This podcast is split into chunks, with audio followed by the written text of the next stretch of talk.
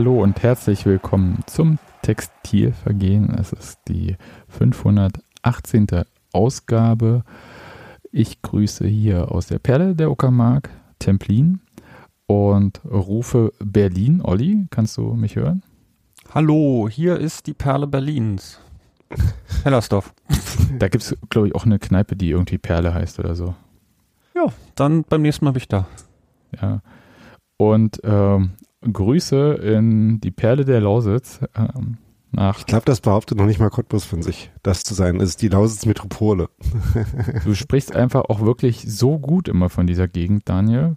Die können alles, sie werden das alle. so, als ob ich hier nicht mehr ewig wohnen Die werden alle sehr traurig sein, wenn du nicht mehr dort wohnst. Ja. Hallo. Hallo. Und es ist nicht alles schlecht, äh, aber viel mehr als woanders. Das lasse ich jetzt noch kurz ein bisschen nachwirken. Gut, Grüße an äh, Kraftclub. Und wir haben uns natürlich hier zusammengefunden, um nicht äh, die schönsten Orte Ostdeutschlands äh, heute zu besprechen, sondern was viel Schöneres, ähm, nämlich den ersten Platz in der Bundesliga-Tabelle, den der erste FC Union sich durch ein 2 zu 0 gegen Borussia Dortmund äh, ja, wiedergeholt ist, verteidigt, verteidigt manifestiert, hat. verfestigt. Ja. Und das Schönste ist ja, wir können ja nun total entspannt in das Auswärtsspiel gegen Bochum gehen. Übrigens das Spiel, von dem ich gesagt hatte, dass dort unsere ähm, Serie der nicht verlorenen Spiele reißen wird. Und da können wir vielleicht auch mal verlieren oder so. Und wir bleiben trotzdem Platz 1. Das ist einfach unfassbar, was diese Mannschaft da gerade mit uns macht. Und ich würde sagen, wir sprechen erstmal über dieses hervorragende Spiel an einem hervorragenden Sonntag, Nachmittag, Abend, der, glaube ich, das war schon Teil von dem, was das so perfekt gemacht hat, dieser Übergang von, äh, ne, so, also eigentlich fast viel zu warmes Herbstwetter, aber auf jeden Fall strahlender Sonnenschein in so schiefer Sonnenschein zu Beginn und dann ähm, richtig dunkel und Flutlichtstimmung am Ende. Das hatte alles. Ja, ich fand vor allem fantastisch, dass ich relativ entspannt halt gefahren bin ins Stadion. Also nicht dieser Stress mit der Arbeit und da noch und Parkplatz suchen und irgendwie Sachen, sondern einfach in den Zug setzen, entspannt ankommen ich war selten so entspannt bei einem Unionsspiel, muss ich sagen. Also das war wirklich äh, ganz äh, großartig. Äh, vorneweg noch viel geplaudert, dann in der Abseitsfalle noch ein Bierchen getrunken und dann irgendwann hieß es, wollen wir vielleicht auch mal Richtung Stadion gehen? Ja, ja, okay. Und das ähm, war einfach toll, auch nicht so dieses Gefühl zu haben, man muss sich überlegen, äh, ob nun fünf oder zwanzig äh, Hooligans aus Malmö kommen oder 5400, um äh, diese Paniknachrichten auch mal, Dieses Meme. aufzugreifen. Dieses Meme, äh, sagen wir es, wie es ist. Ja. ja. Und nein, es war einfach äh, sehr, sehr großartig. Es, und ich dachte halt so, einfach vor dem Spiel erwarten sie nichts. Also wirklich jetzt. Ich war so, dass gesagt, nicht, dass ich gesagt habe, erwarten sie nichts in dem Sinne, sondern es war mir nicht so wichtig, wie das Spiel ausgeht, weil alles schon perfekt war für mich. Und ja, wir hatten, wir hatten halt in dem Spiel original nichts zu verlieren. Ne? Ja, äh, genau, mit dem, danke, du sagst dem, äh, ganz, mit der ganzen Luxussaison, äh, die uns diese Mannschaft da äh, äh, abliefert, Woche genau. für Woche. Und das war einfach, es war so eine, ich habe auch das Gefühl gehabt, dass bei ganz vielen anderen Leuten die Stimmung so gelöst war. Mhm. Vielleicht war es auch irgendwie, oh Gott sei Dank ist Malmö vorbei oder so, ich weiß es nicht. Aber das war sehr, sehr entspannt. Überall im Stadion, aber nicht so entspannt, dass, dass die Leute schon so, so äh, da auch nicht mitsingen oder so, ganz im Gegenteil. Das war von Anfang an auch toll, aber es war eine sehr lockere Stimmung. Ich finde, so ein bisschen rausgestochen ist ja da Michael Spurning, der jetzt mit Kampffrisur da unterwegs ist. Also hat sich, glaube ich, auf, ich weiß nicht, ob es so lang ist, also ob es wirklich drei Millimeter lang sind, aber relativ kurz trägt er die Haare. Und das sieht schon auch außergewöhnlich aus. Und ja, sonst war. Mich, mich, mich hat die Stimmung an die, sag ich mal so, ersten Spiele in der Bundesliga erinnert. Also es war irgendwie noch was Besonderes, obwohl wir eigentlich ja alle schon irgendwie dran gewöhnt sind. Wir haben Europapokal gehabt, aber irgendwie fand ich, konntest du merken, dass da irgendwas in der Luft liegt. Ja. Was Unstressiges. Einfach, es war einfach eine total schöne Atmosphäre. Ja, ich habe halt auch gedacht, auch, oh, Timo Baumgartel spielt ja, ja, der muss sich die Wettkampfwerte auch holen. Und das war, nichts hat mich beunruhigt. Ganz ich glaube, ähm, ich glaube tatsächlich, dass es wenige äh, Settings in der Fußballwelt gibt, in denen man sich Wettkampfwerte besser holen kann als bei Union im Training. Ja, nein. Es ist halt schon, also spielst halt dann doch auch mal gegen andere Leute. Ist richtig, aber ich glaube so vom äh, Competitive Spirit her ähm, ist glaube ich schon eine ganz gute, äh, eine ganz gute Umgebung dafür.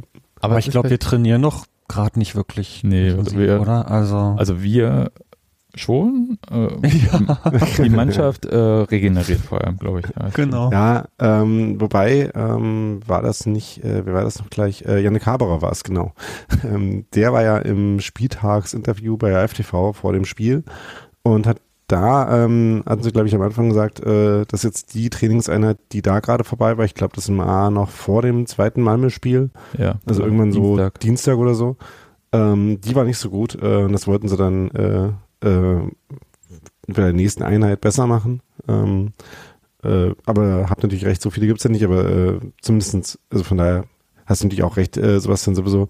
Aber was ich meinte war halt, nur dass du dieses ähm, Bereitsein für, für so ein Spiel das äh, kann halt diese Mannschaft äh, unfassbar gut, glaube ich. Ja, und äh, nochmal äh, dicke Props an äh, Katharina oder wer auch immer die Entscheidung getroffen hat, Yannick Haberer jetzt im Spieltagsinterview zu haben. Äh, sehr gutes Timing. Also das ja. war tatsächlich, äh, der trifft ja auch ne, wirklich nicht so oft. Ne? Also er hat den Pokal, glaube ich, getroffen. Und diese Saison? Hm, nee, da nicht? hat Behrens ein Tor gemacht und Siebertschö. Okay. Äh, Jordan. Naja, ist auch wurscht. Also er trifft aber nicht oft. Und äh, dann ihn rauszufischen, wenn er sogar doppelt trifft, nicht schlecht. Und Vielleicht hast du gerade noch an das Pokalfinale gedacht, wo er für Freiburg fast getroffen hätte. Ja, oh, das ist schade, oder? Ja. ja. Das habe ich nicht so gesehen, weil also nicht so viel davon. Ja, weil klebrig. ja. Aber wollen wir ein bisschen zum Spiel kommen? Gerne. Also Aufstellungen, wollen da noch ein bisschen drauf äh, Na, eingehen? Ähm, das ist, war wieder dieses äh, dosierte Rotieren, ne? ähm, wo dieselben Leute immer spielen, äh, also auf denselben Positionen spielen immer dieselben Leute und auf äh, anderen Positionen äh, wechselt's. Und ähm, dazu ähm, gehört ja lustigerweise bei uns halt auch die Innenverteidigung, beziehungsweise die Halbverteidigerpositionen vor allem ähm, wo es tatsächlich so war, das hatte ich zumindest an einer Stelle gehört, ich bin mir nicht komplett sicher, ob das stimmt, aber ich glaube schon, dass Diogo Leit tatsächlich derjenige war, der am meisten gelaufen ist. Ja. Ähm, also in, quasi Innenverteidiger, Halbverteidiger ist das ja schon auch eine, ähm, eine bemerkenswerte Geschichte. Und ähm, entsprechend sind das halt auch, ähm, sind das halt auch Positionen, wo ein bisschen rotiert wird. Und haben halt diesmal äh, Diogo und ähm, ne, wie du sagtest, Timo Baumgart gespielt. Und Paul Jeckel ähm, hat in dem Fall dann mal eine Pause bekommen und war gar nicht im Kader, sondern äh, dann Yuduki saß dann da noch auf der Bank. Genau. Ich hatte ein bisschen gedacht, weil ähm, Christopher Trimmel ne, ehrlich gesagt mir gegen Malmö nicht so gut gefallen hat, dass der vielleicht eher eine Pause hat, aber hat er nicht bekommen. Und der hat gespielt. Und auf der anderen Seite war Ryerson, ne? Warte. Mhm. Oder doch? Doch. Ja. In seinem 101. Spiel für Union. Genau. Ja. Haberer war noch, wie gesagt, frisch drin, der war vorher nicht dabei. Und Äh, vorne die üblichen Verdächtigen. Und ähm, Genki hat. Genki gespielt? Oh Gott, ich. Wisst ihr Nee, was? Genki war nicht mehr, Genki war nicht mehr auf Nee, der Bank. genau, ich wollte nicht sagen, ich, bei mir vermischten sich total die Aufstellung von dem Malmö-Spiel und die von gegen Dortmund. Okay, lassen wir das jetzt. Ähm, dosiert Also äh, rotieren. nochmal äh, ganz kurz, ne, Rani Kedira spielt immer. Ähm, ich glaube vielleicht jetzt gegen Heidenheim nicht, äh, wenn man gesehen hat, wie er dann Krämpfe hatte. Ähm, aber Andras Schäfer und ähm, und Yannick Haberer haben eben auf den Halbpositionen gespielt und natürlich äh, Jordan und Sherry von Sturm. Genau. Und ich fand, Union hat äh, ziemlich gut äh, losgelegt, ehrlich gesagt. Also das hat ähm, mir richtig gut gefallen, so die ersten fünf, sechs Minuten. Und dachte ich halt so, ja. Und dann, ehrlich gesagt, so in früheren Zeiten wäre der erste Dortmunder Angriff dann auch gleich das Tor gewesen. Aber Emre Can hat da, also da kam Renault raus, Can kam vorher an den Ball und weiß nicht, was Can da vorhatte, aber er hat mit so viel Wucht den Ball geköpft, ähm, dass er weit übers Tor ging. Der hätte ihn eigentlich nur so ein bisschen abtropfen lassen können, wenn das überhaupt möglich ist in so einer, in so einem, bei so einem Kopfball. Und dann gab es schon das Tor. Und es war astrein rausgespielt, muss man ja sagen. Ja. Äh, einer von diesen äh, Sicherheitsrückpässen, die Mats Hummels ja nach dem Spiel eingefordert hat. Und äh, ja, es war ein bisschen. Aber halt in der Szene, wo Union durchgerückt ist und durchgelaufen ist. Genau. Und da ist halt tatsächlich eine Situation, das habe ich so noch nicht gesehen, dass ein Torhüter mal wegrutscht oder so. Okay, schon gesehen. Aber dass das Standbein wegrutscht. Also richtig so, der hat sich ja so richtig hingelegt und der kam ja auch nicht mehr so leicht hoch. Und ich dachte halt so, oh, schafft der, schafft der Haberer es da hin? Weil der ist ja durchgelaufen. Und dann auch so für einen Moment gedacht, oh Gott, jetzt bitte nicht vom leeren Tor verschießen, bitte nicht vom leeren Tor. Und äh, hat ihn reingemacht, äh, Jubel und so. Aber wie, wie habt ihr denn das äh, wahrgenommen mit diesem Ausrutscher von Kobel? Das sah schon schräg aus. Ich habe Angst gehabt, aber also ich weiß nicht warum. Ich kann das, naja, ich kann das überhaupt nicht erklären, weil eigentlich gibt es überhaupt keine Erklärung dafür, warum ich Angst hatte. Aber ich habe gedacht, das pfeift er jetzt ab. Also es, ich, ich habe das nicht geglaubt. Also erstmal, ne, du hoffst ja zehn Jahre lang oder noch länger, dass sowas passiert und und auf einmal passiert's und ja, ich habe eigentlich nur ungläubig geguckt und überlegt, ob jetzt doch irgendwas schief geht, weil das ja nicht sein kann.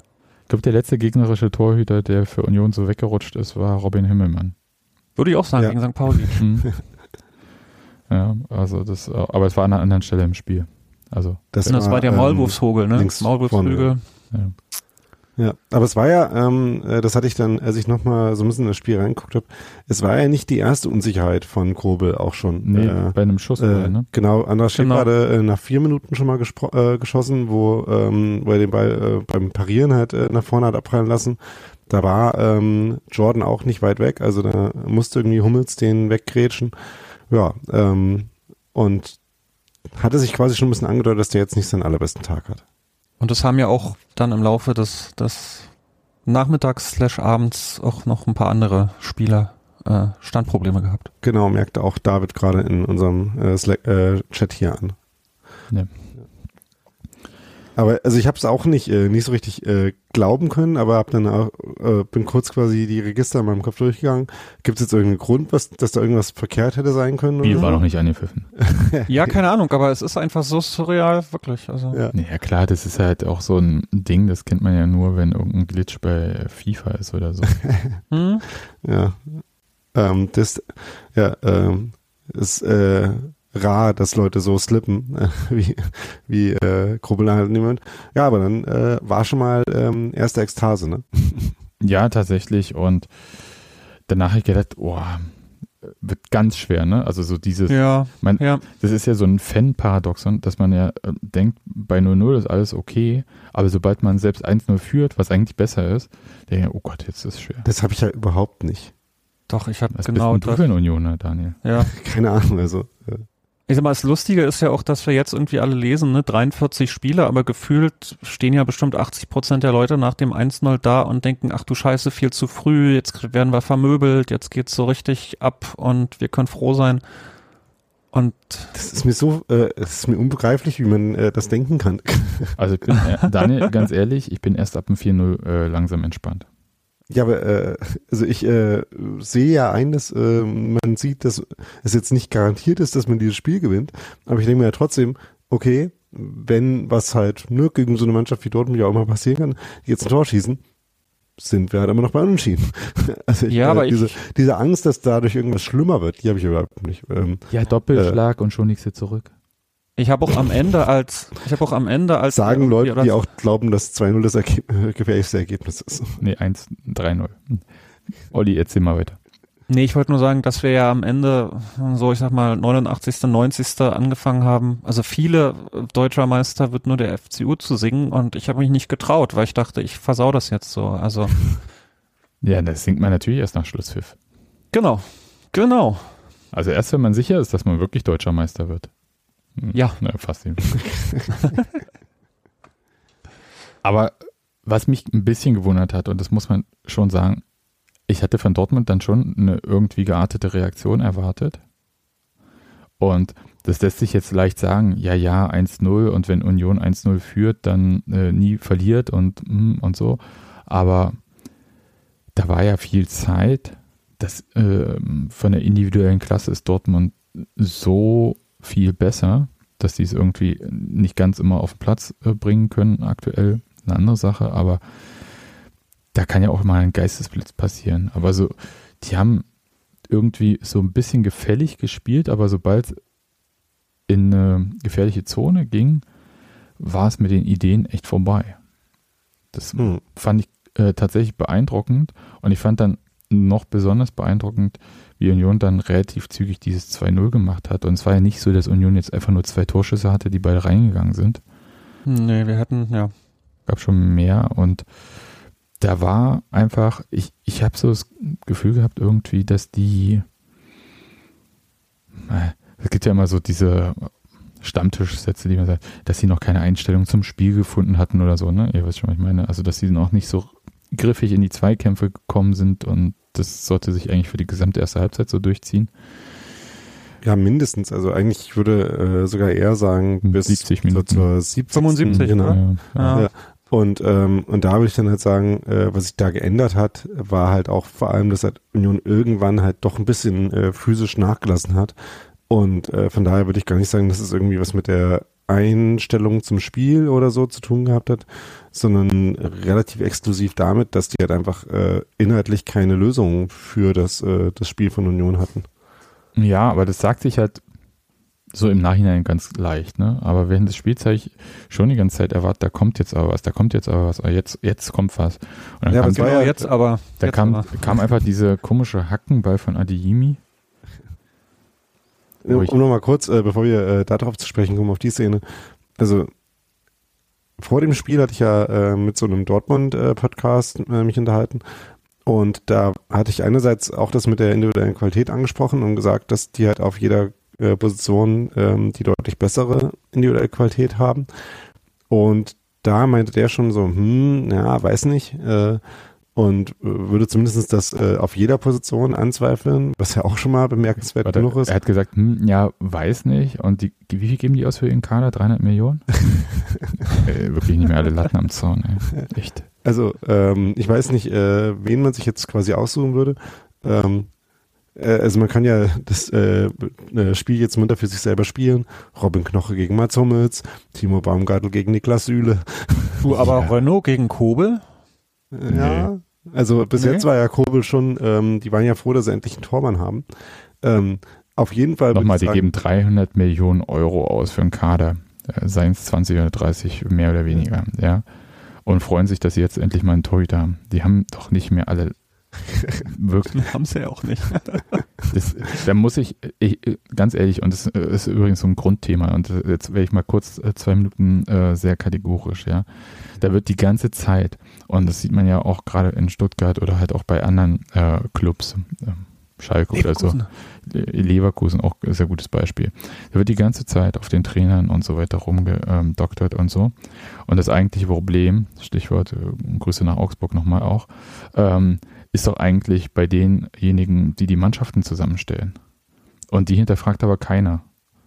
Und äh, das ist mir unbegreiflich, dass da jemand irgendwie irrlichtern kann und einen Haufen Kohle ausgeben kann. Also nochmal Dortmund, die haben ja nicht das Problem, dass sie keine guten Leute kriegen. Sie geben einfach sehr viel Geld für Spieler auch aus. Und von dem man auch nicht weiß, was wollen die damit. Modest zum Beispiel. Mhm. Ja, gut, das ist so ein nee, Fall, den kann ich schon ganz gut verstehen, dass er den. Dass ja, natürlich. Ich brauche einen Stürmer, was, was gibt's noch? Aber das ist doch Quatsch. Also, das ist einfach, die haben überhaupt keine Idee, wie ihre Mannschaft spielen soll, sondern das ist dann halt so eine Einzellösung und äh, das passt aber alles nicht zusammen als Mannschaft. Ich wüsste auch nicht, was ich mit dieser Dortmunder Mannschaft zusammenspielen sollte. Ich meine, Niklas Süle, also wirklich, die feiern sich ab, da irgendeinen so einen Typen verpflichtet zu haben. Äh, warte kurz. Ich glaube nicht mal die Dortmunder Fans feiern das ab, sondern ich meine jetzt wirklich nur das Management von Dortmund. Da äh, einen Nationalspieler geholt zu haben von Bayern. Ich will nicht wissen, wie viel Kohle der verdient. Aber ich würde behaupten, er ist es vielleicht nicht so viel wert. Also ich will nicht sagen, dass er ein schlechter Spieler ist, überhaupt nicht. Aber vielleicht ist er einfach nicht das wert und vielleicht macht er auch einige Fehler und vielleicht, weiß nicht, der ist jetzt auch von Bayern gebrieft, oder? Ja, natürlich. Äh, wenn ich, äh, Uli Hoeneß, der ist ja nur früher von der Mitgliederversammlung äh, weggegangen, weil er mir noch ein paar Sachen äh, gefaxt hat. Und, aber, nee, jetzt ohne Scheiß. Äh, schaut euch an, wo irgendwie was richtig komisch läuft und dann wird ein Trainer geholt und dann wird der Trainer wieder gefeuert und dann kommt ein anderer Trainer und so weiter und so fort. Aber das Problem ist doch eigentlich, dass überhaupt nicht sachlich da Teams zusammengestellt werden im Zweifel. Sondern dass man da halt irgend, ich will jetzt nicht sagen, dass man noch so diesen Oldschool-Ansatz hat und äh, man, das ist doch ein großer Name, der hat ja auch schon mal da gut gespielt und äh, das passt zu uns. Aber Vielleicht ist es auch mich wundert es einfach nur. Mich wundert einfach nur, dass Trainer so dermaßen in der Kritik stehen und es wird immer noch wahnsinnig häufig suggeriert, ein Trainer hätte den und den Spieler geholt. Wir wissen alle in der Realität, dass die wenigsten Trainer die äh, Entscheidung für irgendwelche Spieler machen. Und schon gar nicht, die können sich vielleicht mal was wünschen und die sind vielleicht auch beteiligt. Aber A, den Transfer abwickeln, macht jemand anders und das Okay geben zu den Transfer machen auch nochmal andere Leute. Und da brauchen wir, da, da, ist kein Trainer dabei, der sagt, nee, bei der Ablöse dann nicht mehr oder so. Das ist Blödsinn. Die haben da überhaupt nichts zu melden. Und das wundert mich schon. Und da kann sich Dortmund schon mal fragen, warum sie so viel Geld für eine dysfunktionale Mannschaft ausgeben. Ich es gibt aber auch genug Leute, die äh, sich da auskennen und die auch sagen, rein fachlich ist auch äh, Edin Terzic vielleicht nicht ähm, äh, die beste Trainerbesetzung. Aber diese ganze Diskussion äh, könnt ihr auf sämtlichen anderen äh, äh, Fußballmedien äh, nachhören. Ich glaube, äh, das sind wirklich die Probleme anderer Vereine, die wir uns jetzt nicht so ähm, komplett zu eigen machen müssen. Ähm, Doch, aber wir müssen eine Sache da ich, kurz ich, rein, äh, da, okay. ein, ein, eine Sache äh, kurz bei diesem Management-Thema müssen wir doch einmal rein. Also wir haben das Problem nicht. das ist, das ja, äh, aktuell möchte ja. betonen, es gab ja heute in der Montagsausgabe des Kickers eine vier Seiten, ich hätte beinahe gesagt, eine Home Story aus Iserlohn ähm, über Oliver Runert, wo dann so ein bisschen immer äh, gezeigt wurde, was der eigentlich alles so macht. Und dann war relativ. Kaffee, Mittag, Abendbrot. nee, war schon, ähm, da wurden irgendwie. Wegen Home Story, ne? Ja, ja, Home Story war halt, äh, die, er wurde begleitet in so eine Ratssitzung in Iserlohn und ähm, beim Pfeifen auf dem Platz und da wurde mit irgendeinem Schiedsrichter Obmann und mit irgendeinem Ratsvorsteher, den Olli Runert äh, die fachliche Eigenschaft abgesprochen hat, gesprochen. Es war alles durchaus auch ein bisschen witzig zu lesen alles. Aber der, die Kernthese war ja, wie macht er das eigentlich mit all diesen Sachen? Und äh, du merkst halt, den interessieren sehr viele und ihn treiben auch sehr bestimmte Themen an. Und wa aber was auch ganz klar ist, was ihn eigentlich nicht besonders antreibt, ist Profifußball.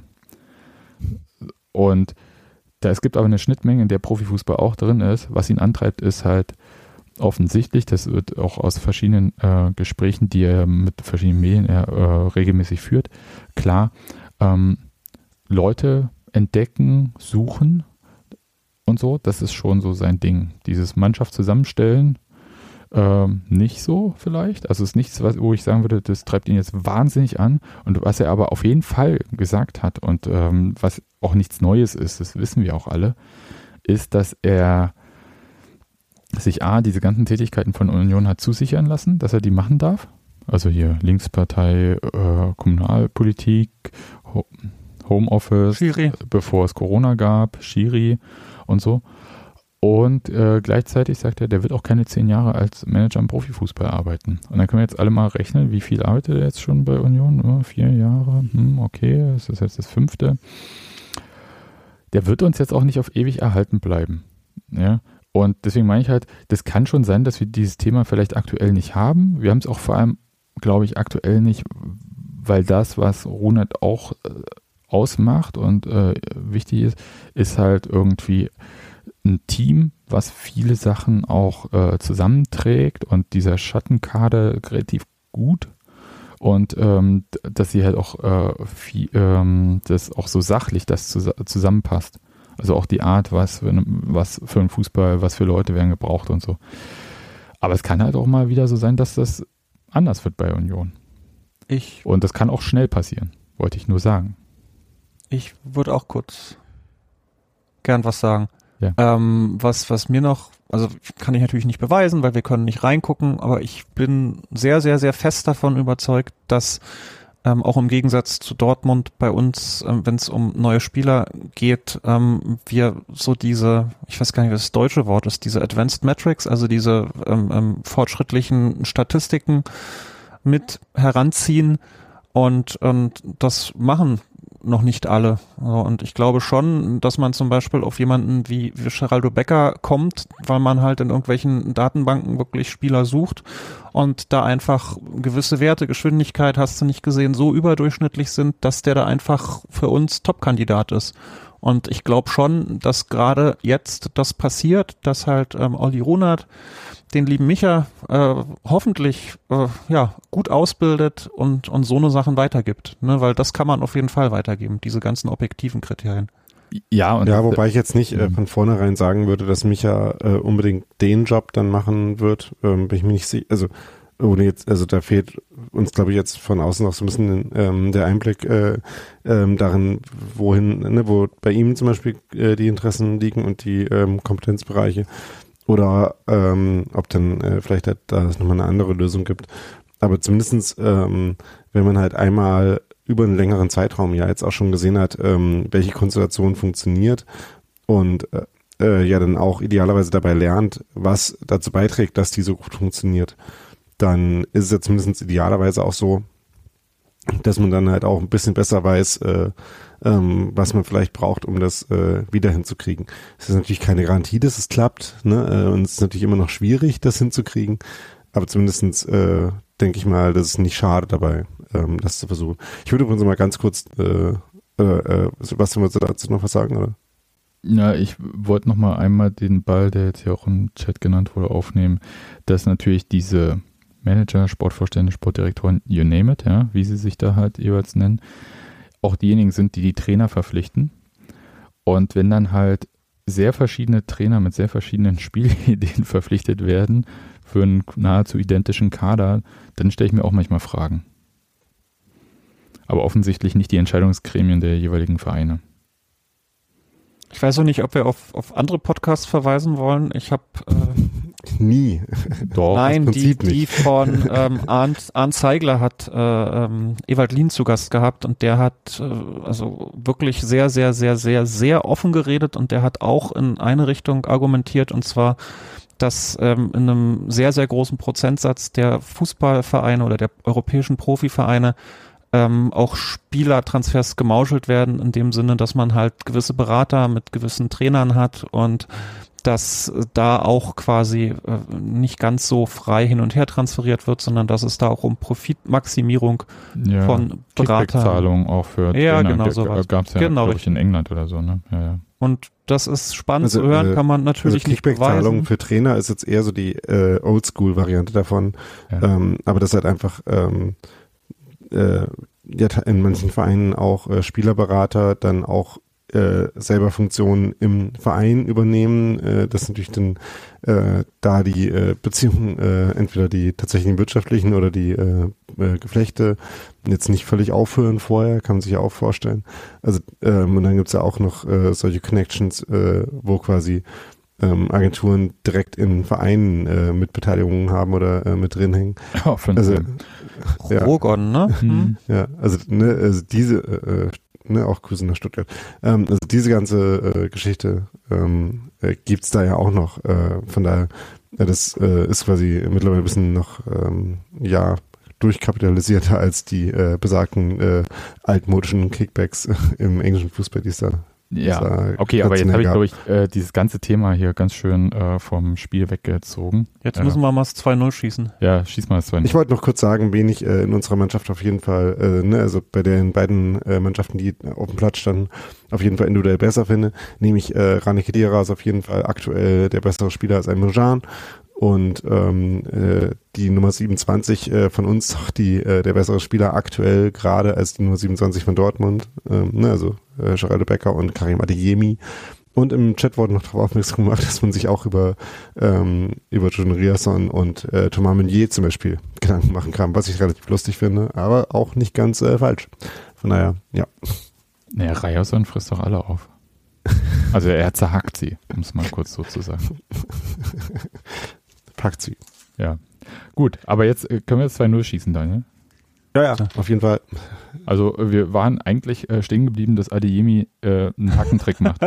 Nee, erstmal wird Ademi getackelt äh, und dann äh, versucht er sich da irgendwie raus zu, äh, rauszumanövrieren und äh, macht diesen Hackentrick, den äh, Andreas Schäfer aufnimmt und äh, wie es ein paar Mal in dem Spiel passiert ist, äh, auf den Strafraum äh, mit Dampf zutribbelt. Äh, da sind noch nicht mal alle Szenen äh, perfekt ausgegangen, aber die zumindestens. Ja, und äh, gibt den Ball an Dings hier. Sherry. Sherry, oder? Genau. Genau, Genau, und, äh, außen auf äh, Becker, der dann äh, auch nochmal getackelt wird von Adeyemi, aber nicht so entscheidend, dass er den äh, nicht in die Mitte zu Jordan spielen könnte, der ablegt. genau, und dann kommt äh, der Strahl von Haberer. Und äh, das war, der war satt, würde ich sagen. Also das Ja. war, Hat so ein bisschen an die, an die Bülter-Tore gegen Dortmund damals erinnert. Ich war gerade im Kopf in Schalke. Auf Schalke. Ja.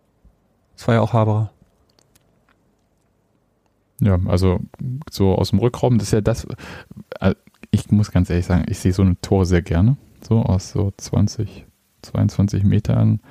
Ball wird, äh, kommt aus dem Strafraum zurück und dann kommt jemand angerauscht und ballert das irgendwie weg. Keiner kriegt mehr einen Fuß dazwischen.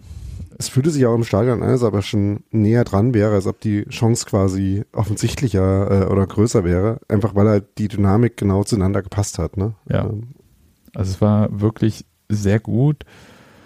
Ach toll. Und ja, Dortmund hat dann gesagt, ja okay, das war's dann wohl. Also irgendwie, da das hatten wir ja schon, da kam ja nichts. Und wir können ja relativ zügig, glaube ich, jetzt die erste Halbzeit auch beenden. Wäre schön gewesen, wenn das auch im Real so gewesen wäre.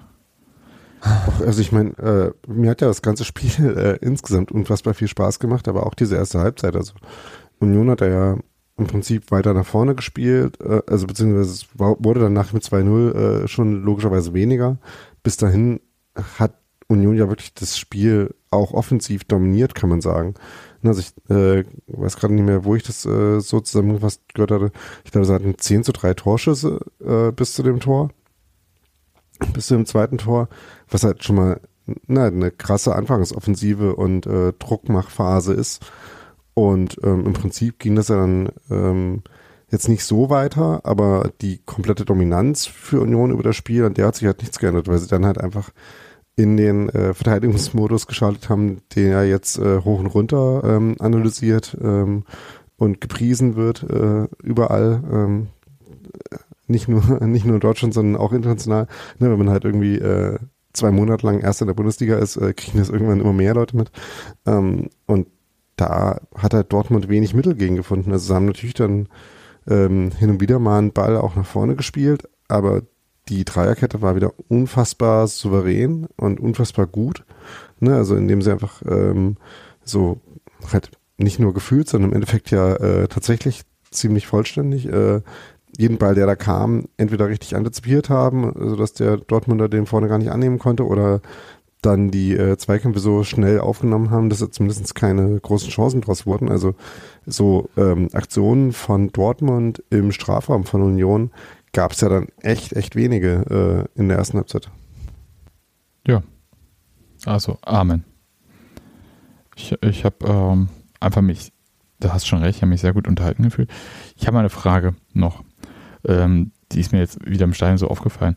Ihr kennt das ja, dass einem irgendwie die einzelnen Devices, die man hat, äh, wenn man Fußball verfolgt, so Push-Notifications schicken. Ja. Und das auch das kenne ich nicht, aber äh, ja, go on. Aber du hast von diesem Phänomen sicher auch schon gehört, Daniel. Ja, eventuell ja. Und es ist ja so, dass das ja alles immer so ein bisschen verzögert kommt von dem Ereignis her.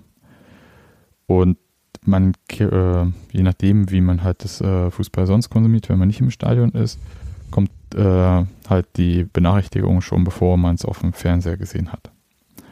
Und ich habe manchmal so das Gefühl, dass ich auf die Uhr gucke und denke, oh, was ist denn jetzt bei Union passiert? Aber ich bin ja im Stadion. Versteht ihr, was ich meine? Also man ja. ist so konditioniert auf dieses Verhalten, dass man äh, nachguckt, ist vielleicht schon was passiert, obwohl es. Na, ich finde, dieses Jahr wird's halt noch schlimmer, ne, weil wir so oft sonntags spielen und du kannst halt, äh, egal ob du jetzt The Zone oder alternativ irgendwo guckst, diese Streams hängen ja immer mindestens eine Minute hinterher. Und ne, wenn dann irgendwas brummt, dann weißt du ja sonntags, dass irgendwas bei Union passiert ist. Und dieses latente Gefühl habe ich auch. Und dann ja. bin ich auch am überlegen, so wie ich es auch mache, wenn ich irgendeinen komischen Stream gucke, weil ich halt weiß, ich, das ist eine Minute, äh, ist die Realität schon vorbei. Dass ich halt da reingucke, ob dann da irgendwie das Union-Bildchen anfängt zu blinken und da irgendwie steht Großchance für Union, weil das heißt, jetzt knallt's gleich.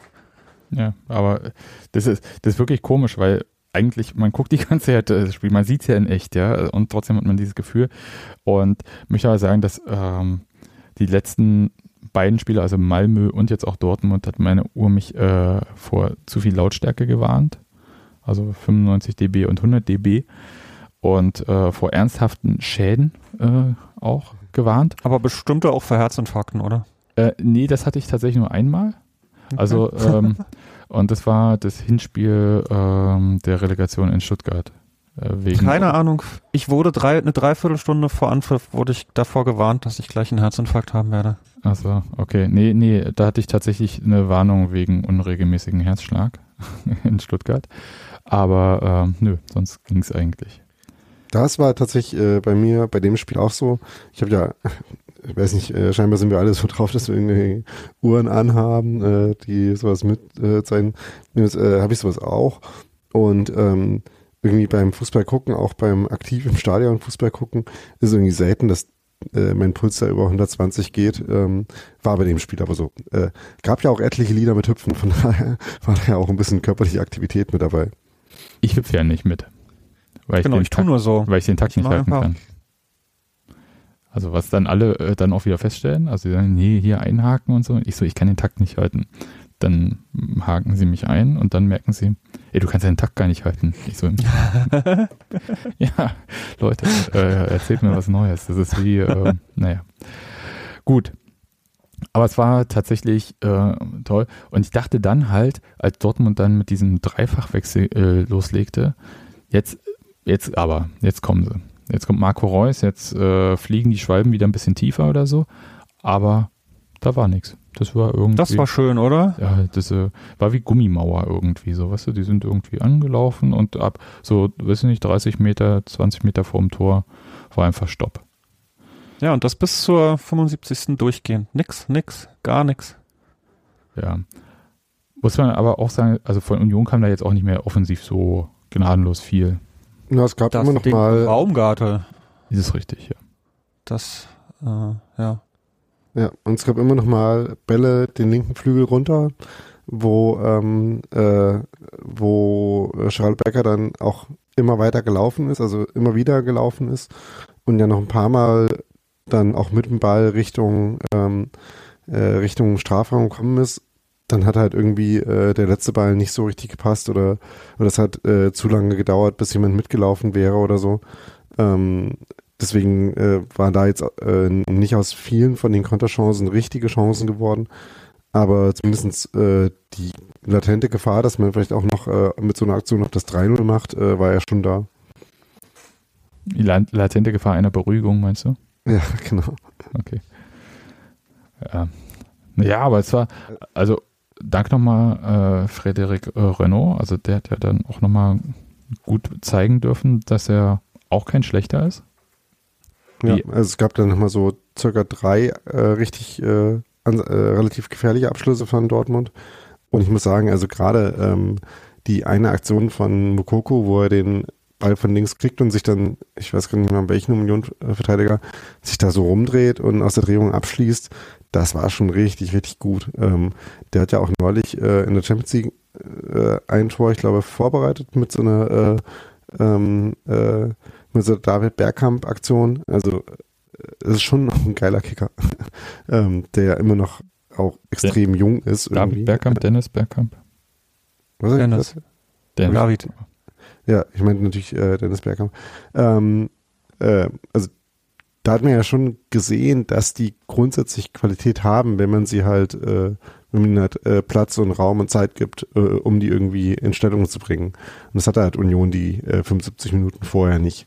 Ne, also es ist ja auch nicht, also auch nicht nur äh, ein BVB-Effekt gewesen, dass die eines ihrer schlechteren Spiele in dem Spiel gemacht haben. Auch wenn es jetzt nicht das einzige nicht so gute Spiel ist, was die äh, die Saison abgeliefert haben, aber ne, da hat ja Union durchaus viel mit zu tun. Ja. Hat man dann auch halt an, der Szene, äh, an den Szenen gesehen, wo sie ein bisschen besser waren, weil das meinte ich damit. Ja. Dann war das Spiel vorbei. Wir singen Deutscher Meister wird nur der FCU und so weiter. Dortmund hat es wahnsinnig eilig, nach Hause zu kommen und deswegen habe ich schon lange nicht erlebt, äh, gab es so getrennte PKs. Einmal nur Edin Terzic mit dem Pressesprecher von Dortmund, danach ähm, nur äh, Urs Fischer mit äh, Unionspressesprecher. Und ich fand ja beide Pressekonferenzen auf ihre Art bemerkenswert. Also habe ich selten irgendwie nach einem Spiel, dass ich sage, oh, da nehme ich auch noch mal was mit. Ich fand interessant, wie äh, Edin Terzic über Union gesprochen hat, weil das war mehr als dieses Jahr, hier ist ja eine tolle Stimmung und, hm, und das ist ja schwer, Festung, alte Fürsterei, bla. Sondern der hat dann ja letztendlich Union erstmal für die Spielweise, ich will nicht sagen abgefeiert, aber auch gelobt und hat jetzt gesagt, naja, wir wussten schon, was auf uns zukommt.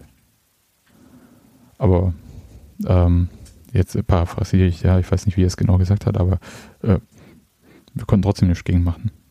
Und das finde ich halt total ja, ich habe so ein bisschen überlegt, ob so Dortmunder das cool finden, sowas von ihrem Trainer zu hören. Nochmal Kader, 300 Millionen.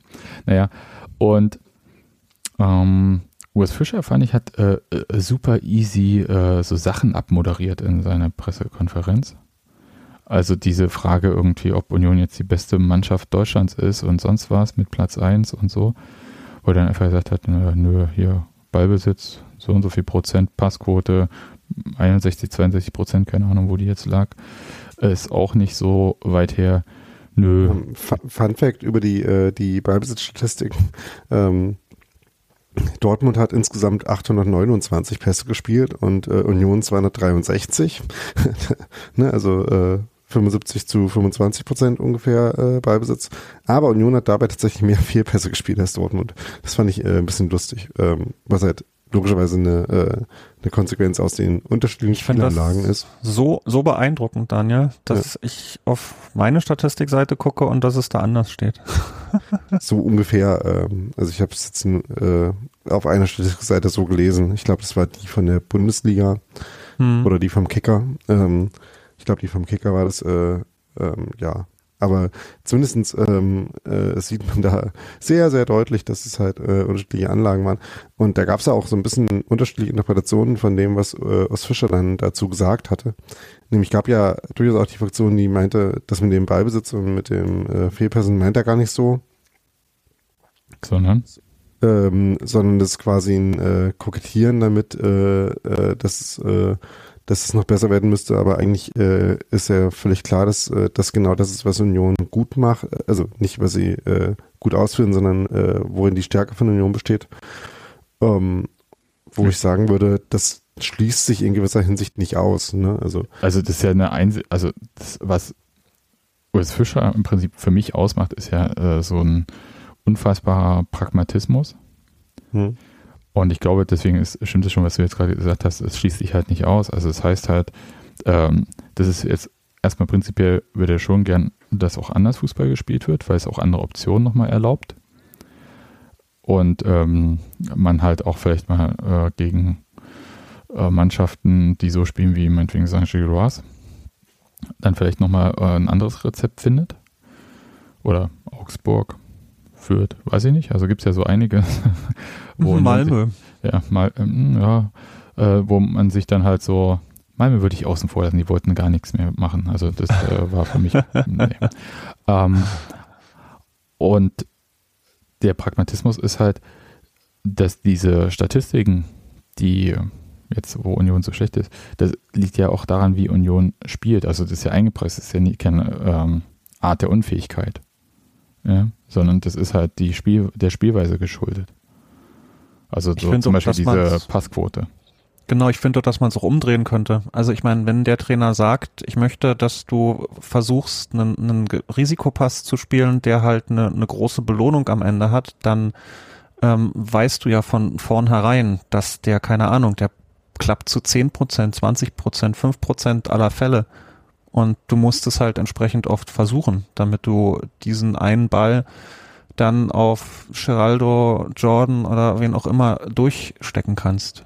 Ja, deswegen so, ist das ne? mit der, äh, deswegen ist das mit der Passquote auch so ein bisschen eine irreführende genau. Statistik, weil, ne, genau das, was du sagst, äh, diese ähm, riskanten, aber ähm, ertragreichen äh, Bälle, die will man halt spielen.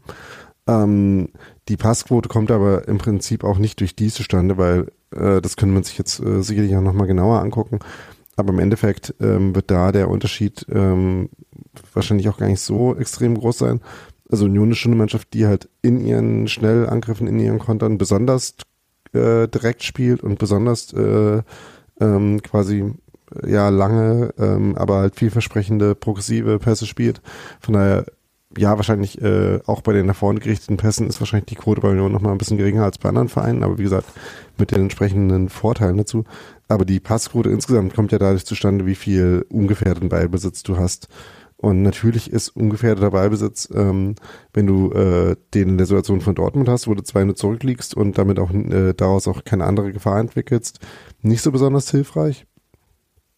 Aber wenn du halt ähm, deine 2-0-Führung verteidigen willst, ähm, macht es halt auch einfacher, wenn du zwischendurch mal äh, eine halbe Minute einen Ball halt halten kannst, wenn es halt wirklich gerade eine Situation ist, wo du ähm, äh, wo du halt keine äh, Option hattest, nach vorne zu spielen und dann halt auch mal ein paar Mal durchs Mittelfeld durchspielen kannst und so einfach ähm, dir selber auch Pausen geben kannst. Ne? Also ähm, ich weiß gerade nicht mehr, war das ähm, war das Haberer, der das äh, vorm Spiel gesagt hatte, als die Frage war, äh, wann sich die Unionsspieler denn überhaupt ausruhen, äh, wenn sie die ganze Zeit so intensiv äh, verteidigen und anlaufen müssen. Ähm, und dann, glaube ich, sagte, dass äh, wenn man halt mal ähm, es schafft, dass der Gegner einen Ball weiter zurückspielt ähm, und man sich quasi einmal äh, verschieben kann, dass das so äh, kleine Atempausen sind, die können ja auch Ballbesitz sein. Und dass man das quasi schon äh, sicherer machen will, dass man da besser drin werden will, das ist halt auch nichts, wofür man von der äh, sonstigen Spielphilosophie abrücken muss, sondern was die im Prinzip dann sogar noch stärken kann, äh, bestenfalls. Also abgesehen davon, dass man halt sich äh, ein paar Optionen nimmt, äh, ein paar Minuten nimmt, in denen man vielleicht auch sonst noch äh, noch es versuchen können, nach vorne zu spielen. Also vom Prinzip her ähm, widerspricht sich das halt auch nicht. Aber es ist halt ähm, eine Ressourcenfrage, ne? Also äh, wenn du, ähm, und das sieht man ja äh, daran, was sie machen, ähm, sieht man ja, die Priorität ist ganz offensichtlich halt die Stärken äh, stärker zu machen und dominant zu machen. Und das ist ja genau die Strategie ähm, in der täglichen Arbeit ähm, und in der Ausrichtung, die jetzt halt so unfassbar gut aufgeht. Ja, Amen. Also ich fand, ich fand das halt tatsächlich, also jetzt sich da null irgendwie von irgendwas, also der Urs Fischer, von irgendwie diesem Meisterschaftsgequatsche oder so irgendwie. Auch die Sache mit den Zielen, das finde ich halt auch so tatsächlich auf eine gewisse Art. Ich verstehe es, dass diese Fragen kommen, finde halt, das hat null Erkenntniswert. Ja, es ist hochgradig egal, finde ich. Ja, genau. Und jeder weiß, was die Antwort sein wird, ne? Also du. Nee, gar nicht immer nur deswegen, sondern was, was ich noch viel krasser finde, ist ja, also jede Person, die irgendwie bestimmte Ziele, zum Beispiel im Sport auch erreichen möchte, weiß halt auch, dass halt bei diesen Zielen, bei der Zielerreichung, der schwierigste Moment ist, wenn du kurz davor bist, das Ziel zu erreichen. Mhm. mhm. Kennen wir ja auch von Union schon, auch aus den Jahren mit Urs Fischer. Und da ist doch völlig klar, also dass man erst ein Ziel erreicht und dann ein anderes ausgibt, auch wenn man weiß, dass die Wahrscheinlichkeit, dass dieses Ziel erreicht wird, sehr hoch ist. Ja, ich würde ich würd sagen, da sind zwei Sachen, die das äh, halt auf so eine Fußballsaison überhaupt nicht anwendbar machen, ähm, diese Zieldiskussion. Ähm, Weil einerseits ist es halt kein Boxen, das heißt, du hast nicht die Option, irgendwie äh, jetzt Dortmund 14-0 zu schlagen und damit äh, dich automatisch zum Meister zu krönen, äh, indem du halt äh, deinen Gegner K.O. gehauen hast. Ähm, ne, gibt's halt nicht. äh, sondern dir bleibt ja gar nichts anderes übrig, äh, als die Spiele weiterzuspielen. Und ähm, es ist auch nicht äh, Radsport, wo du irgendwie ähm, deine eigenen Chancen dadurch gefährdest, dass du dein äh, Ziel zu früh erreichst. Ne? Also äh, ne, äh, bei dem, beim Radsport ist äh, ja so eine Maxime, dass man äh, die Fluchtgruppe nicht zu früh einholen darf als Hauptfeld, weil dann wieder neue Attacken losgehen und äh, es schwieriger ist, das zu kontrollieren. Aber das ist ja beim Fußball auch nicht so. Das heißt, ähm, äh, die Mannschaft wird ja nicht bei 37 Punkten am, keine Ahnung, 22. Spieltag oder was auch immer stehen ähm, und dann sagen, ah, lass uns mal die letzten drei Punkte zum äh, Saisonziel noch nicht holen, äh, lass uns dann mal noch ein bisschen warten, bis es sicherer ist. Das ist ja alles Quatsch, sondern es bleibt ihnen ja gar nichts anderes übrig, als jedes Spiel zu gewinnen. Äh, idealerweise. ne? Und von daher ist es ja völlig egal, was dein Saisonziel ist. Du willst halt einfach jedes Spiel so gut spielen wie möglich. Und das Einzige, ähm, wo du halt, äh, äh, wo das eine Rolle spielen kann, ist ja, wie du vielleicht halt zwischen äh, Europaspielen und Bundesligaspielen irgendwie ähm, Minuten, äh, Training, äh, Belastung und so weiter verteilst. Aber da würde ich sagen, je länger wir das Problem haben, desto besser. Ne? Ähm, und von daher, äh, ne, wenn wir dann uns Gedanken machen, ob wir jetzt den äh, das 28. Spieltag oder das Halbfinale in der Europa League priorisieren müssen, da kann ich dann auch gut mit leben, wenn wir dann vielleicht den 28. Spieltag äh, Solange wir in Pokalsieger werden. ja, also ne, also das ist halt alles so, ähm, das sind so Scheindebatten, äh, die wohl logisch ist, dass, dass man die führt, weil ähm, das ist halt das Einzige, was man jetzt darüber sagen kann, ne? weil sonst müsste man halt abwarten, bis es der 28. Spieltag ist und das sind halt irgendwie fünf Monate hin. Und ne, aber man will ja jetzt schon was sagen. Ähm, könnte man daher, ja. Könnte man vielleicht sagen, dass aber so unab oder nee, nicht unabhängig, aber neben dem, was du gerade beschreibst, das vielleicht intern trotzdem komplett anders aussieht? Ähm, also ich würde zwei Nein. da, äh, äh, ich kann ja erstmal äh, sagen, was ich dazu fühle, dann kannst du ja sagen, warum äh, du dir so sicher bist, Sebastian. Also einerseits, nee, äh, das, das war jetzt äh, ganz wörtlich gemeint. Ähm, einerseits ist ja die Sache, der eine Punkt, wo man äh, dem, was ich gerade noch wieder äh, gesagt habe, widersprechen könnte, ist ja, dass es halt bei manchen Spielen im Spiel für das Ziel quasi einen Unterschied macht. Ne? Also wenn du jetzt, keine Ahnung, in Bochum unentschieden spielst, äh, spielst du dann äh, unbedingt noch auf Sieg, weil du weißt, ähm, für Meister werden brauchst du halt vielleicht drei Punkte, während für nicht absteigen vielleicht auch einer reichen würde. Das sind ja vielleicht so Momente, wo es vielleicht schon einen Unterschied machen könnte. Ähm, aber da ist halt der zweite Punkt. Ich glaube, im Endeffekt wollen sie halt immer das Maximale in jedem Spiel erreichen, äh, was sinnvoll möglich ist. Ähm, und ich glaube, den Anspruch haben sie schon an sich selber. Ne? Und das ähm, äh, das beim Selbstvertrauen, sich das in, auch in so einem Spiel wie gegen jetzt Dortmund, sich das zuzutrauen, da hilft es bestimmt schon, dass man Erster ist und äh, erst ein Spiel verloren hat von zehn. Ähm, aber dass man jetzt quasi, äh, zum Beispiel enttäuscht wäre, wenn man jetzt mal dreimal verliert ähm, und dann deswegen danach die Intensität nicht mehr äh, so hinkriegt, weil man irgendwie dann im Niemandsland ist, das glaube ich halt gar nicht. Äh, ist das auch, äh, woran du gedacht hast, Sebastian? Naja, also erstens habe ich dann gedacht, dass durchaus schon so Momente gab, als bei Union auch einfach mal eine 40 äh, in der äh, Kabine äh, zu sehen war, die halt das klare Ziel worauf sich die Mannschaft eingeschworen hatte, und zwar von vornherein, ähm, symbolisiert hat. Und das ändert man ja dann nicht, wenn es noch nicht mhm. erreicht ist. Also das ist erstmal ganz wichtig. Ich finde halt auch, und das führt auch zu einem Thema, was, glaube ich, für Sportler unfassbar wichtig ist, Fokus. Und Fokus ist halt, du willst irgendwie das quantifizieren können. Und wenn du andere Ziele hast, die sind ja eher so relativ, also weiß nicht, sich für Europa qualifizieren oder so. Das, dann muss halt gucken, wo steht man in der Tabelle wie und so weiter und so fort. Hm. Das ist alles nicht so einfach und deswegen äh, macht, also macht die 40 Punkte halt so charmant. Auch wenn die meisten ja wissen, dass 40 Punkte man braucht zum Klassenhalt selten 40 Punkte, sondern weniger. Aber es ist halt so eine magische Grenze. Man kann es halt super quantifizieren. Es ist völlig unabhängig vom Tabellenplatz. Man holt diese 40 Punkte. Und dann äh, setzt man sich andere Ziele, idealerweise mit Punkten.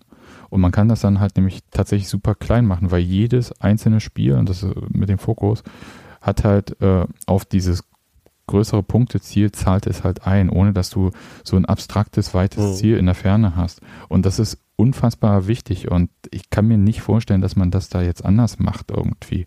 Und ähm, das wäre auch absurd, also jenseits von dem, was ich vorhin gesagt habe, mit, dass auch der letzte Schritt idealerweise, also nicht idealerweise, aber häufig auch der schwerste ist. Man möchte da irgendwie, und die anderen Ziele, auf die man da jetzt irgendwie so angesprochen wird, sind ja alles Ziele, die halt nicht mit Punktezahlen irgendwie zu ändern sind. Und aus dem nochmal, man kann ja ohne Probleme, wenn man 40 Punkte hat, dann sagen, jetzt wollen wir 50 erreichen, dann 55. Mal gucken, wie viel es wir brauchen dieses Jahr für die Champions League, weil dann würde ich den Wettbewerb auch vielleicht mal wieder gucken. Ähm, aber anders ist das, das nicht die, der Fall. Ist es jetzt nicht die letzte Chance, sich für die richtige Champions League zu qualifizieren? Ist die nicht ab äh, der, dem Jahr danach kaputt? Ich glaube, oder? Ähm. Wisst ihr, äh, welcher Wettbewerb ähm, gerade äh, ab wann kaputt ist? Übrigens, äh, ich glaube, ein äh, Ziel, was ich mir vorstellen könnte, was sie vielleicht haben, ist zu Hause ungeschlagen bleiben.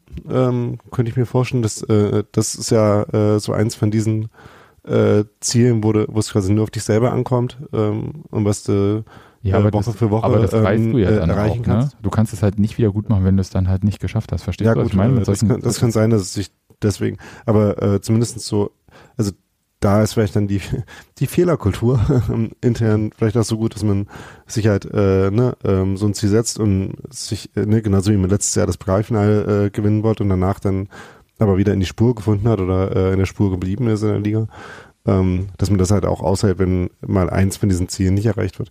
Ich kann mir auch vorstellen, dass sie versuchen, äh, mehr Punkte zu holen als letztes Jahr. Ne? Ja, mein, das kann ja sein, aber ich glaube, die 40 ist tatsächlich, also das klingt immer so ein bisschen blöd nach außen, aber ich glaube, es ist auch intern einfach genau das Ziel. Punkt. Und von dort aus weiter, wenn man es dann erreicht hat. Es kann ja auch sein, du weißt ja nie vorher, vor der Saison, wie es wird. Ne? Also, dass man jetzt nach 10 Spieltagen irgendwie 23 Punkte hat, das hat man normalerweise nach 17 als Union. Wenn die Saison gut läuft. Ja, wenn sie gut läuft, genau. Und ähm, das weiß man aber ja vorher nicht. Also man weiß ja nicht, wann man die 40 erreicht. Also steht, äh, also ja. Konrad wie gesagt, das ist ja auch, die ist ja auch kannst egal, du auch am 34. erreichen. Ja. Aber das würden, na, aber im Chat steht, äh, wenn sie, wenn das jetzt jemand anbieten würde, äh, würden, würde das zwar das Ziel erfüllen, aber das würden sie jetzt garantiert nicht unterschreiben, weil Natürlich. in dem Sinne ähm, äh, schraubst du dein Ziel ja schon nach oben, aber ne, weil er halt einfach so konsequent und so äh, äh, konsistent wie möglich darauf hinarbeiten willst. Aber niemand, also das kann ich mir auch nicht vorstellen, dass irgendjemand in der Mannschaft bei Union sagt, wir wollen uns dieses Jahr wieder für Europa qualifizieren. Das heißt nicht, dass niemand das möchte. Das heißt nur, äh, dass, ich meine, die wissen auch eigentlich alle, wo sie hingehören. Nochmal, andere Mannschaften investieren 300 Millionen in ihre Mannschaft. Union, äh, wissen nicht, wie viel die dieses Jahr da investieren, 70 vielleicht oder so, vielleicht 75, keine Ahnung, irgendwo in der Preisklasse. Aber ich habe am Sonntag vorm Spiel gehört, dass wir uns einfach das nehmen, was uns zusteht. Das ist auch sehr richtig und ich finde, ähm, das, ich, ich, ich, mochte in dem Fall auch so dieses Bild äh, von diesem Hauptmann aus Köpenick, der sich quasi auch genommen hat, von dem er dachte, was ihm zusteht. Und das, der Christian auch so gesagt, fand ich lustig. Ja. ja, und das passt schon ganz gut, weil wir wissen ja alle, dass also das äh, Bundesliga-Establishment das jetzt nicht unbedingt gutiert, dass Union da jetzt da vorne irgendwie unterwegs ist und ähm, denen die Fernsehgelder klaut. Weil das ist nämlich das, was Union die ganze Zeit macht. Union klaut äh, Vereinen wie Gladbach und Hertha und so weiter einfach Fernsehgeld. Also sie klauen den Millionen. Das muss man äh, einfach mal sich so. Für die Definition von Klauen, die besser sein und. ja, aber, also, aber nochmal, die sind die arrivierten Clubs. Wir sind ganz, also die ja, sagen von sich, wir sind. Die sind der Mercedes, wir sind der Stern. Ja, ne, die sind halt, äh, meinetwegen Bundesliga-Gründungsmitglied. Okay, wir konnten das nicht sein, aber trotzdem. Und wir sind dann halt äh, die süßen kleinen der, der dürfen mal ein bisschen mitmachen. Wie jetzt, äh, die, die nehmen sich jetzt auch noch den Nachtisch hier und äh, was, die stecken sich auch noch das gute Besteck ein. Weil so, so haben wir nicht. Wir wollten euch nur einen Kopf streichen, dann könnt ihr wieder gehen. Nee, jetzt bitte zurück in die zweite Liga. Ja. Und äh, so ist es ein bisschen mit Union. Und deswegen passt dieses Hauptmann von Köpenick-Bild schon eigentlich ein bisschen. Und ähm, aber sie verteilen, also das ist jetzt nicht so Robin Hood-mäßig, ne? Also ich glaube, dieser Karl Vogt, der hätte das Geld schon auch ganz gerne selbst für sich ausgegeben. Und ähm, das macht Union ja dann auch. Äh, ja, weil, also. Ja, wieso auch nicht? Ja, klar. Ich wollte nur sagen, das ist jetzt hier nicht so, äh, so äh, Robin Hood-mäßig. Aber ich finde es, ähm, da, also da passte das Bild. Ich habe mich da äh, sehr gefreut, dass das nochmal so angebracht wird, weil das ja äh, vom Verein schon öfter mal so bemüht wurde, das Bild, aber ich wusste gar nicht, ob, ob das jemals öffentlich äh, mal gemacht wurde. Und ja, ist gut. Ja, nur weil wir es jetzt nicht erklärt haben, äh, das war in der Begrüßung von Christian Arbeit auf dem Feld äh, vor dem Spiel anlässlich der Tatsache, dass des, äh, der Jahrestag äh, dieses Ereignisses war. Der 116. Und, am 16. Oktober, ne? Oder sowas war das. Ja, oder ja, irgendwie. Oder 12. keine Ahnung. Aber jedenfalls lange her, damals war Köpenick noch nicht Berlin. Grüße an Hertha.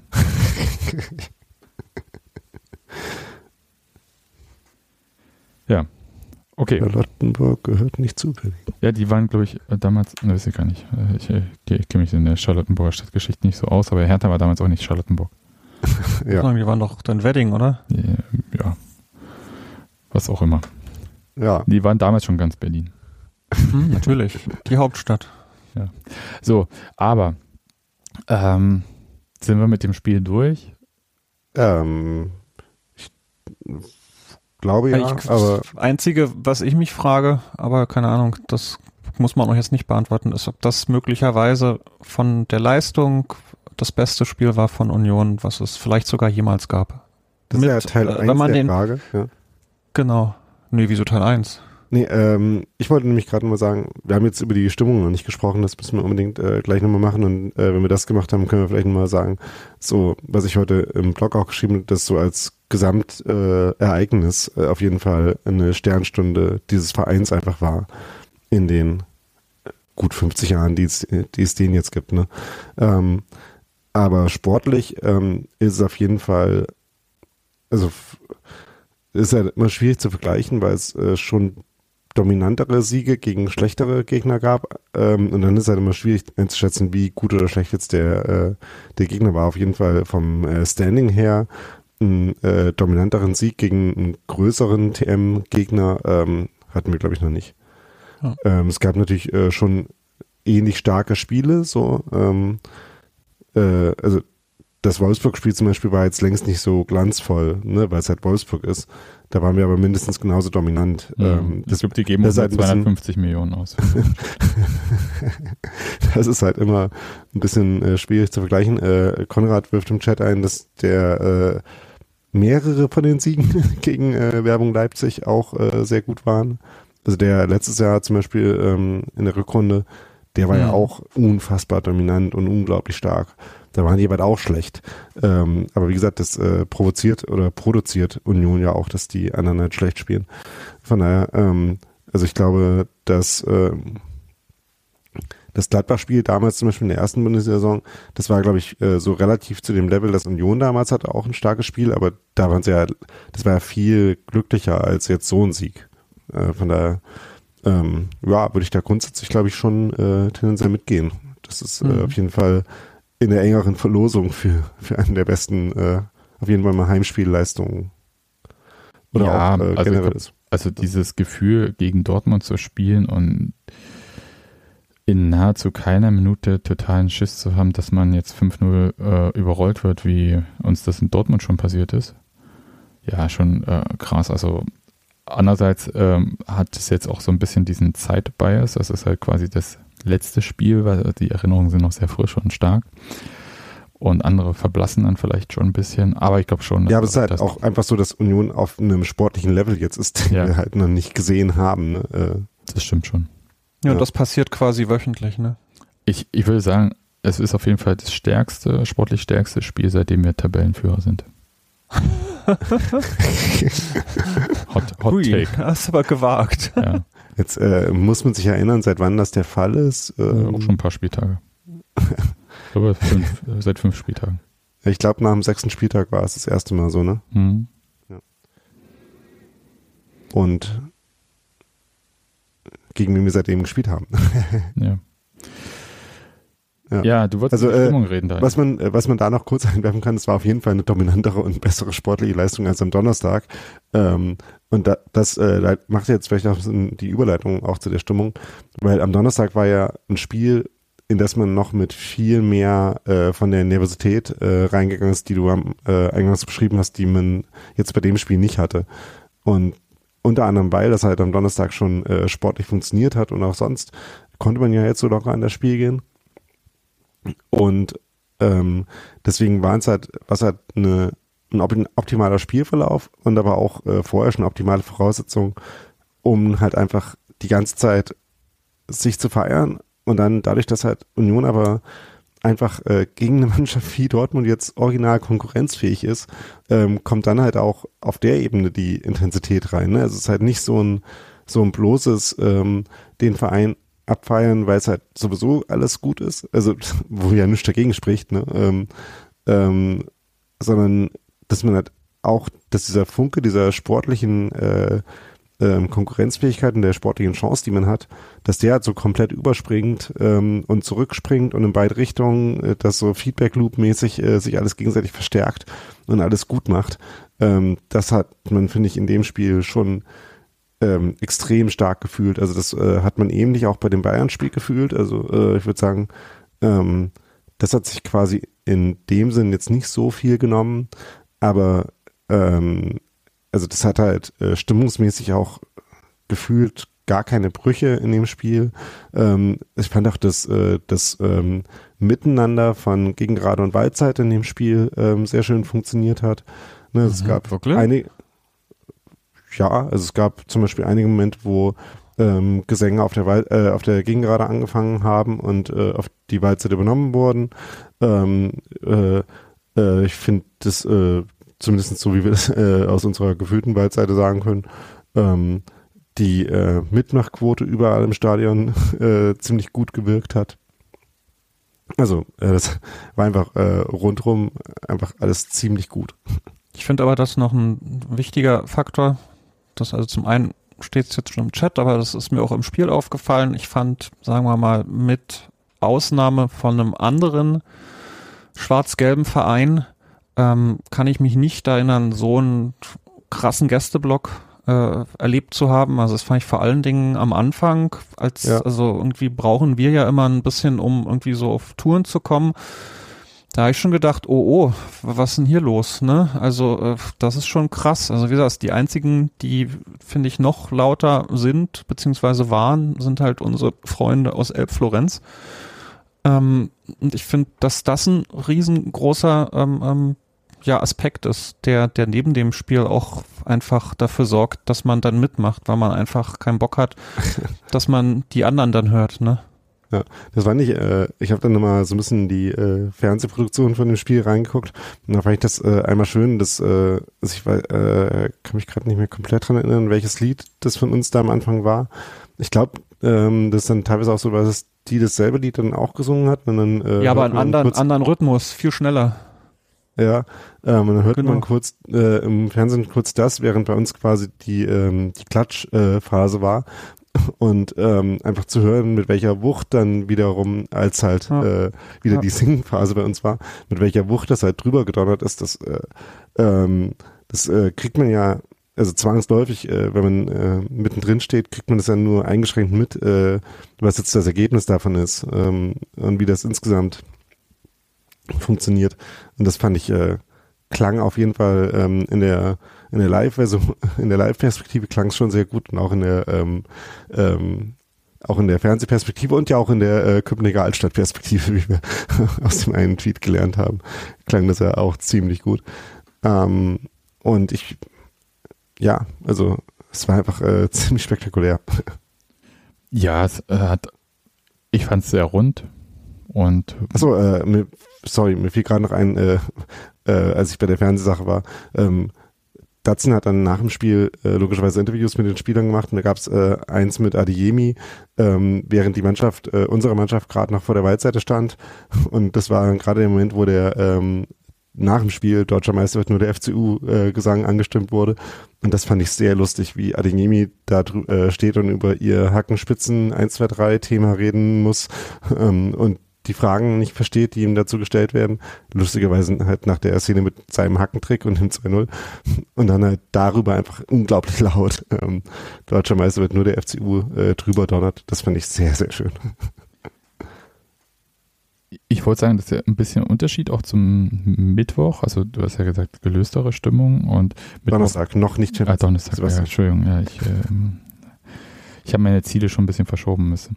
Aber war ja diese, was du auch gesagt hast, äh, einerseits Grundnervosität und andererseits äh, war natürlich auch so, dass es viel mehr Aufregungspotenzial am Donnerstag gab im Europapokal, äh, weil der Schiedsrichter, ich sag mal, freundliche, er war nicht satisfaktionsfähig. Ja, also das, ich weiß nicht, welche Sportart der da gemacht hat und äh, hm. sonst irgendwie unterwegs war, aber das war schon ähm, lächerlich. Ich war erstaunt, dass der Kicker ihm nur die Note 4 gegeben hat und äh, nicht schlechter. Ich glaube, das lag auch daran, dass der Kicker halt immer die gesamte Schiedsrichterleistung, das gesamte Team bewertet mittlerweile, nicht den Hauptschiedsrichter. Und in dem Fall äh, tatsächlich, glaube ich, der Videoassistent die, die Gesamtleistung nach oben gezogen hat. Weil das der ist aber einigermaßen lustig. ja, ist es, ne? Aber ist doch so. Weil der hat ja äh, Sachen korrigiert, die er dann falsch gemacht hat. Das hat ja gut geklappt. Also ist jetzt quasi Note 6 dafür äh, reserviert für die Fälle, wo äh, man Fehler macht und der Kollektivversagen die, ähm, äh, affirmiert. Ja, Kollektivversagen kennen wir aus der Bundesliga manchmal. Und ähm, aber in dem Fall fand ich äh, erstaunlich, weil ich dachte halt so, habe ja vor allem heute den Montagskicker, das ist ja noch so oldschool, ja, Montagskicker, um dann nochmal zu gucken, wie haben sie denn das Spiel am Donnerstag bewertet. Und weil ich dachte, ja, der, jetzt wird der Kicker mir recht geben, dass der Schiedsrichter auf keinen Fall ging und so. Und dann stand da eine 4 und äh, ja, viel zu viele gelbe Karten und so bla. Ich so, ja, wenn das das einzige Problem gewesen wäre. Aber Jedenfalls äh, kam, glaube ich, ein Großteil der Stimmung ähm, im Heimspiel gegen Malmö aus diesen ja, Schiedsrichterentscheidungen und der Verweigerung von Malmö überhaupt Fußball spielen zu wollen. Also, und zwar wortwörtlich. Fußball spielen? Ja, also ich rede hier nicht so Tim Walter-mäßig, äh, die wollten kein Fußball spielen, sondern ich meine, die wollten den Ball nicht haben, indem sie einfach nicht angetreten sind. Und das ist schon eine Sache, die habe ich so vorher auch nicht erlebt. Und der Support gegen Dortmund war halt ein rein sportlicher, könnte man jetzt sagen. Ja, da ging es halt wirklich um den Support für die Mannschaft und der Club und kein Protest. Der Schiedsrichter hat im Prinzip auch nicht stattgefunden, was echt ein Lob ist für den Schiedsrichter. Und das fand ich ehrlich gesagt ziemlich cool. Und das hat es mir auch so Spaß gemacht, auch es gibt ja immer so diese Momente, dass man sagt, oh Gott, ich muss jetzt auch wirklich dann mal nach Hause. Also ich muss das vor allem sagen, weil ich dann denke, okay, wenn ich die Bahn nicht schaffe, hm, dann und so. Und das war mir ehrlich gesagt am Sonntag alles total egal. Und ich hätte noch eine halbe Stunde da feiern können. Und ich mochte das die ganze Zeit, dieses äh, FCU-Gesinge. Und äh, ach, das hat alles so Spaß gemacht und wie alle ausgeflippt sind. Das war so, war so eine pure Freude, nicht so eine Erleichterungsfreude, sondern es war so eine richtige. Ich hätte mal gesagt, wir sind wieder wer, aber wir waren ja noch nie wer. ja, also ich Freude. bin das nach dem Spiel hat sich tatsächlich äh, ähnlich angefühlt bei den beiden Spielen. Das äh, FCU, FCU in Europa und das äh, Eiserne Hochzeit äh, am Donnerstag ja. und am äh, Sonntag. Das stimmt. Das, äh, stimmt, fand ich war beides sehr gelöst und äh, sehr entspannt dann. Und ich sehr glücklich einfach darüber, wie unfassbar geil diese Mannschaft ist. Ja, und da, da muss ich jetzt eben nochmal dran denken, wir hatten ja vorhin diese Zieldiskussion. Ähm, es, ihr habt recht, es gibt nicht nur die 40 Punkte als Ziel. Es war ja noch, das zweite Ziel war ja überwintern in Europa. Und das wurde da geschafft. Also das ist wirklich, muss man kurz sagen, das war ein Ziel, was man sich gesetzt hat. Und das hat man jetzt erreicht, indem man Malmö zweimal gesagt hat. Malmö. Ne, Malmö, genau. ja, letzte, Darf ich noch einmal? Ja, klar.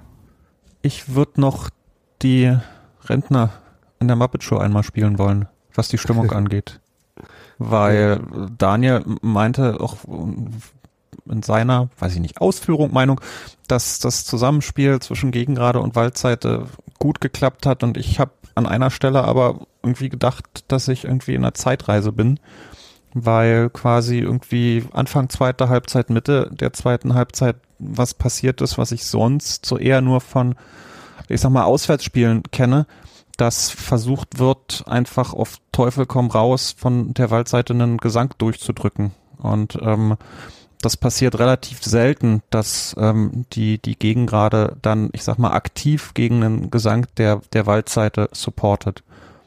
Was aus meiner Sicht ganz klar passiert ist. Also es war trotzdem laut, ne? aber ich kann ja nur sagen, also, dass... Äh, zum Verständnis solltest du sagen, wo, äh, äh welche Sachen du meinst. Genau, na, es gibt ein Lied mit ähm, einer Schwester, die. Wir können den Text ruhig sagen. Also wenn, ja, die zur Hure geboren ja. ist ja. und eine, eine, Mutter, die schwer krank im Bett liegt und was man allein auf dieser Welt will und Union, Union über alles. Und ähm, ähm, das Lied wurde jetzt bei mir, sag ich mal, in meinem direkten Umfeld von, keine Ahnung, zehn Prozent der Leute mitgesungen. Und auf der Waldseite wurde, weiß ich nicht, entschieden, dass das jetzt der Moment ist, das Lied halt einem größeren Publikum äh, vorzustellen und dafür zu sorgen, dass das ganze Stadion das singt. Aber und ist das nicht ein das, altes Lied? Ja, aber es passiert ja, also ich kenne es eher nur von, von Auswärtsspielen, dass man halt eben ein Lied so lange singt, bis quasi der ganze Blocker, das ganze Stadion ja. mitmacht. Hm, weiß ich und gar nicht. Das würde ich, ein bisschen, das würde ich ein bisschen anders äh, beschreiben. Also, mhm. äh, also du hast auf jeden Fall recht, dass es dann äh, die äh, Reaktionen äh, gab, da was anderes äh, zu singen. Äh, das, äh, das stimmt auf jeden Fall. Ich würde halt nicht äh, das so beschreiben, das mit dem Durchdrücken, äh, sondern es wurde halt äh, angestimmt ähm, aus der Waldseite raus und wurde da gesungen. Also ich äh, ähm, und ähm, als dann quasi von der Gegengerade lauter wurde und als man das äh, mehr gehört hat, dass äh, da was anderes gesungen wird, äh, wurde es jetzt äh, also ne, so wie du es beschrieben hast, äh, ähm, hätte es ja dann quasi nochmal dagegen äh, persuadiert werden müssen. Das fand ich gar nicht so, dass das dann war, sondern dann ist äh, tatsächlich auch äh, ähm, gewechselt und aufgehört. Ich weiß gerade nicht mehr, äh, ob dann das, was von der Gegengrade in dem Moment gerade kam, ähm, äh, ähm, äh, übernommen wurde oder was ganz anderes. Aber jedenfalls äh, so dieses ähm, das Gegen einander äh, hätte ich da von der Seite her nicht äh, wahrgenommen. Man kann natürlich, äh, ne, also man kann natürlich äh, das Lied scheiße finden ähm, und nicht mitsingen wollen. Das ist ja, das ist ja äh, allen äh, unbenommen. Und äh, wenn das halt genug Leute so fühlen, dann wird es halt auch nicht äh, äh, schön etablieren können und äh, äh, ja, aber wie gesagt, ich fand dieses, das mit dem Durchdrücken, das hatte ich halt überhaupt nicht so wahrgenommen. Würde ich jetzt auch nicht äh, so sagen, weil die Wahrscheinlichkeit, dass du von diesem Zentrum, wo das Lied meinetwegen angestimmt wirst, wird, genau. äh, dann, wenn es dort laut ist, sehr genau wahrnimmst, wie es woanders ist, eher nicht der Fall, sondern ist schon äh, so, dass die Waldseite tatsächlich eher, also finde ich äh, in letzter Zeit häufiger, auf die Sachen eingeht, die auch von der Gegend gerade kommen. Und, Ja, also bei äh, uns zum Beispiel, da wo wir standen, hat es äh, ziemlich lang gedauert in dem Lied, bis man irgendwas anderes äh, von der Gegend gerade gehört hat. Und Hm. danach, wie gesagt, war es dann auch relativ schnell das Lied vorbei. aber wir sind ja auch fast Waldseite, Daniel. Nee, das meine ich ja. Äh, also wir sind relativ, relativ nah schon dran an der Waldseite. Äh, und das sind ja wir dann doch drin. Ähm, wahrscheinlich, Und äh, trennt nur ein Zaun, Daniel. ja. wahrscheinlich äh, hören wir die Geringarten noch ein bisschen schlechter, als die Waldseite das tut, weil wir ähm, quasi nicht in deren Schallwirkung sozusagen, Schallkegel drinstehen. Aber ähm, ne, was du sagst, dass man das jetzt, äh, dass wenn es da halt laut ist und abgeht und das war halt in dem Spiel äh, und auch bei dem Lied so, dass man da nicht, äh, nicht direkt hört, was von der Gegend gerade kommt, das äh, würde ich auch so sagen. Ja, für mich gehört das ähm, tatsächlich, also einerseits zu den Gesängen, die halt irgendwie so sinnentleert, klingt jetzt ein bisschen blöd, ne? aber ähm, wo der Sinn gar nicht so da ist ähm, oder präsent ist. Gibt ja auch noch ein paar andere Lieder, wo das äh, der Fall ist. Ähm, sondern mein Empfinden ist so, dass das irgendwie so ein altes Lied ist. Gibt ja noch ein paar andere, die man vielleicht jetzt nicht on air gerne mitsingen würde oder so, aber die man, äh, wo man dann ganz schlimme Ohrwürmer hat von. Hm. Ähm, die halt auch so- Ja, ja, ihr, ihr wisst schon, was ich meine und mit den Bonbons und so. Und ähm, ja, Oh Gott. Ja. Ich dachte gerade noch an anderes, aber egal. Ja, aber ihr wisst genau, was ich meine. Das ist halt so, ist halt, äh, für mich ist das wie so eine Reminiszenz an die 80er, ja. Und ich singe halt bestimmte Zeilen halt nicht mit, wenn äh, sie mir absolut unpassend sind. Und der Rest, äh, da bin ich eher bei Daniel, wo ich sagen würde, okay, und wenn dann mehr nicht mitsingen und das sich dann nicht mehr so durchhaut, dann ist es, geht's auch von alleine weg. Und das äh, hat ja auch das Lied nicht, äh, nicht exklusiv. Also zum Beispiel kenne ich auch etliche, die das ähm, ähm, äh, nah bei Dessau ähm, Lied nicht mitsingen, weil sie ähm, das für, für unangemessen ähm, der Zeit und ihrem Erleben dessen äh, gegenüber halten und das deswegen scheiße finden. Ähm, Wie immer, genau. Und andere äh, können einfach nicht verstehen, wie man eisern wie Granit sein kann. das, das ist wiederum, äh, was, was ich unglaublich gut und lustig finde. Ja. Ja, Und auch, äh, Also müssen und das macht mir auch beim Singen einfach aktiv sehr viel Spaß. Also müssen wir dann weiter alles erleben, bis wir Deutscher Meister sind. Zerlegen. Oh, Oh, jetzt- Daniel. Bitte. ja. Okay. Wollen wir jetzt so einen Haken dran machen? Übrigens, äh, äh, da- ganz so kurz noch, äh, das Lied wurde ja bei Datsun zitiert und äh, ähm, die haben quasi, glaube ich, gedacht, dass es äh, jetzt ein, äh, eine Reaktion auf den aktuellen Tabellenstand wäre, was ich relativ Ah. lustig fand. Weil, seit wann gibt's das bei Union? Ähm, also auf jeden Fall etliche Jahrzehnte, ich weiß nicht genau wie viele. Ne? Ja, das ist schon eine Weile.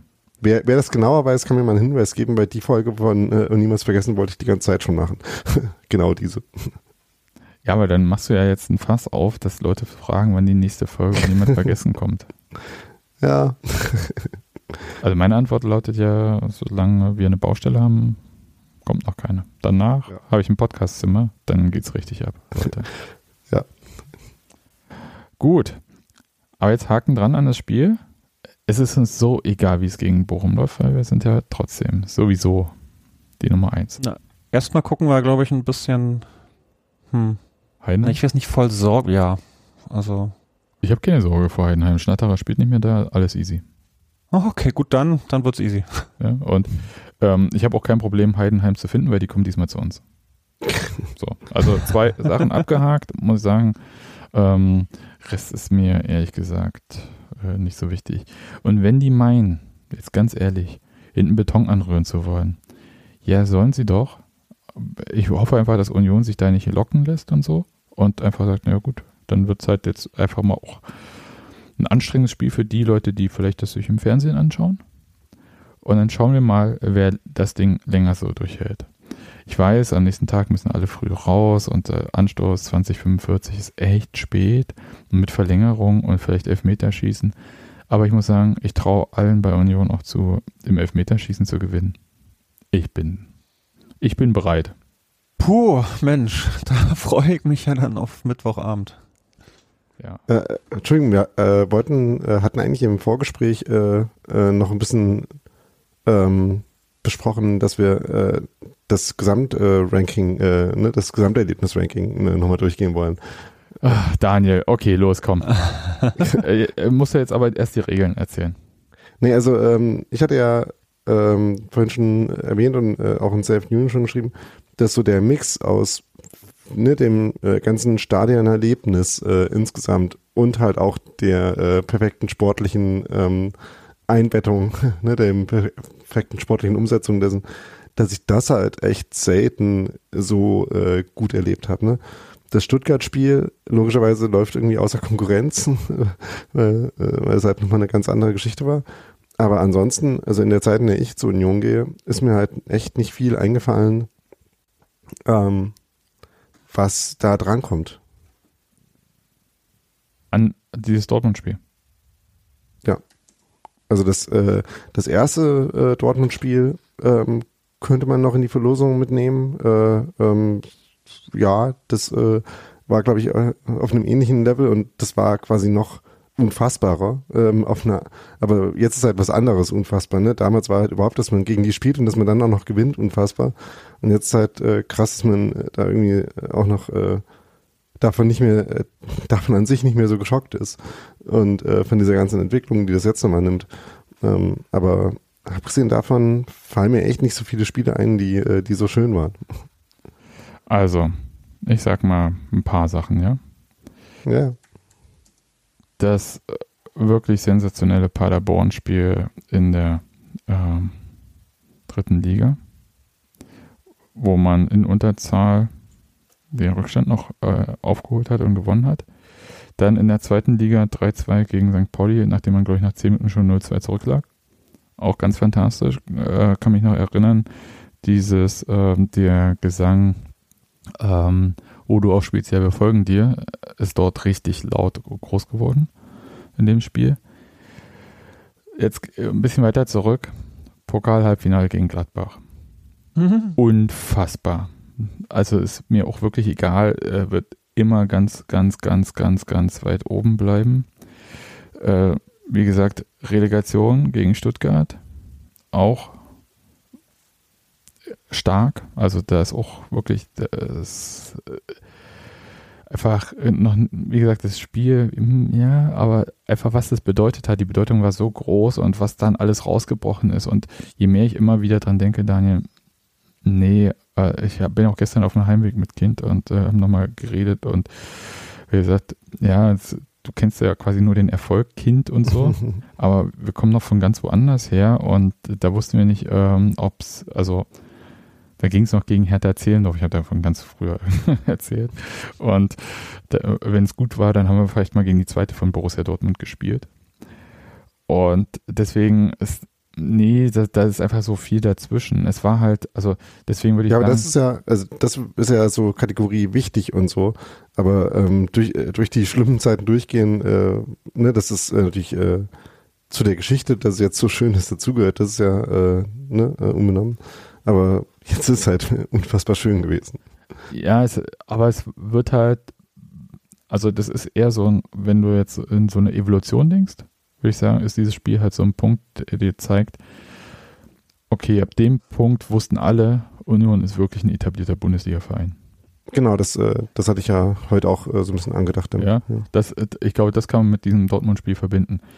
Ob ich in fünf Jahren nochmal an dieses Dortmund-Spiel dran denke, weiß ich nicht. Da ist zum Beispiel dieses Gesamtkunstwerk rund um das allererste Bundesligaspiel gegen Dortmund, glaube ich, äh, größer, weil es auch, da gehörte noch diese Verwunderung auch dazu. Hm. Oh, wir können ja, oh, oh, ach, wie? Der, der Typ, der hier noch vor kurzem in Ja. Rödinghausen gespielt hat, der schenkt ihm gerade zwei Dinge ein. Ja, und die Angst, dass es halt äh, immer so laufen würde wie das äh, nicht erste Spiel. Genau, ja, also deswegen, also, äh, Wann erwähnst du denn das 8 zu 0? ist ja, äh, wieso? Was, gab's da was? Ich erwähne das gar nicht. okay. Ja, also ich, ich bin ja nie zu einem Spiel gegen BFC gegangen. Also auch nicht zu dem 8-0. ähm, nee, also das äh, mache ich nicht, will ich nicht. Ich will mit denen nichts zu tun haben. Ich hätte noch eins, was mir eingefallen ist, was kein Pflichtspiel ist, was aber so für mich vom Gesamtpaket, weil der Gegner mir sehr am Herzen liegt und es einfach vom Drumherum so ein, so ein krasser Event war. Das war das Freundschaftsspiel gegen Celtic, wo wir die neue Haupttribüne aufgemacht haben und ähm, wir quasi die neue alte Försterei das, das erste Mal so richtig, richtig gesehen haben gut gespielt haben, super gespielt haben. Und Terodde dann ein geiles Tor geschossen hat. genau, und am, am Ende dann hier noch fette Lasershow und Freibier. Ja. ja. Oh, die Lasershow. Soll ich mal kurz sagen? Ich glaube, ich habe es damals Und Feuerwerk über dem Stadion. Ja. Die Lasershow hat mich damals echt so an so Großraumdisco erinnert. ja, das war so, ich fand Ende der 90er Jahre NBA oder irgendwie sowas. Hm. Aber ich werde nie vergessen, wie Dirk Zinger, ich glaube, der ist damals äh, da auf dem Rasen lang gelaufen bei der Lasershow und hat die Arme so nach oben gereckt, oder? War irgendwie hm. so. Hm, naja. Und der kam so, kam so mit, mit äh, Christian an und haben dann verkündet, Freibier. Ja. Ja, also das Spiel hat äh, bei mir auf jeden Fall auch noch einen, äh, einen Ehrenplatz, weil das war eher noch so die Jahre, wo ich erstmal so zur Union dazugekommen war. Und von daher, ja, das war auf jeden Fall auch gut. Du hast einfach die guten Sachen nicht erlebt vorneweg. Ja, ja, ich weiß. Gott, ey. Ich bin Nein, ja, du warst nicht bei Greif Torgelow und was weiß ich. Anker Wismar und äh, gestern in der Regionalbahn mit dem äh, ein Union-Fan auch noch über Motor Eberswalde gesprochen. Auch unvergessen. Okay. Dann äh, harter Break vom Sportlichen weg. Gab ja noch so eine Diskussion äh, vergangene Woche, ähm, ähm, dass, äh, glaube Viktor Orban heißt der junge Mann, äh, war auf Staatsbesuch in Deutschland und hat äh, nicht nur Staatsbesuche gemacht, sondern war auch bei der Berliner Zeitung und dann halt auch bei Union, um Andras Schäfer die Hand zu schütteln, ein Schäfer-Trikot zu bekommen, ein paar Fotos im Stadion zu machen und wieder zu gehen. Und das kam ja gar nicht so gut überall an. So, jetzt habe ich eingeleitet und äh, ihr wollt bestimmt was dazu sagen. ich lehne mich jetzt zurück und gieße mir einen Tee ein.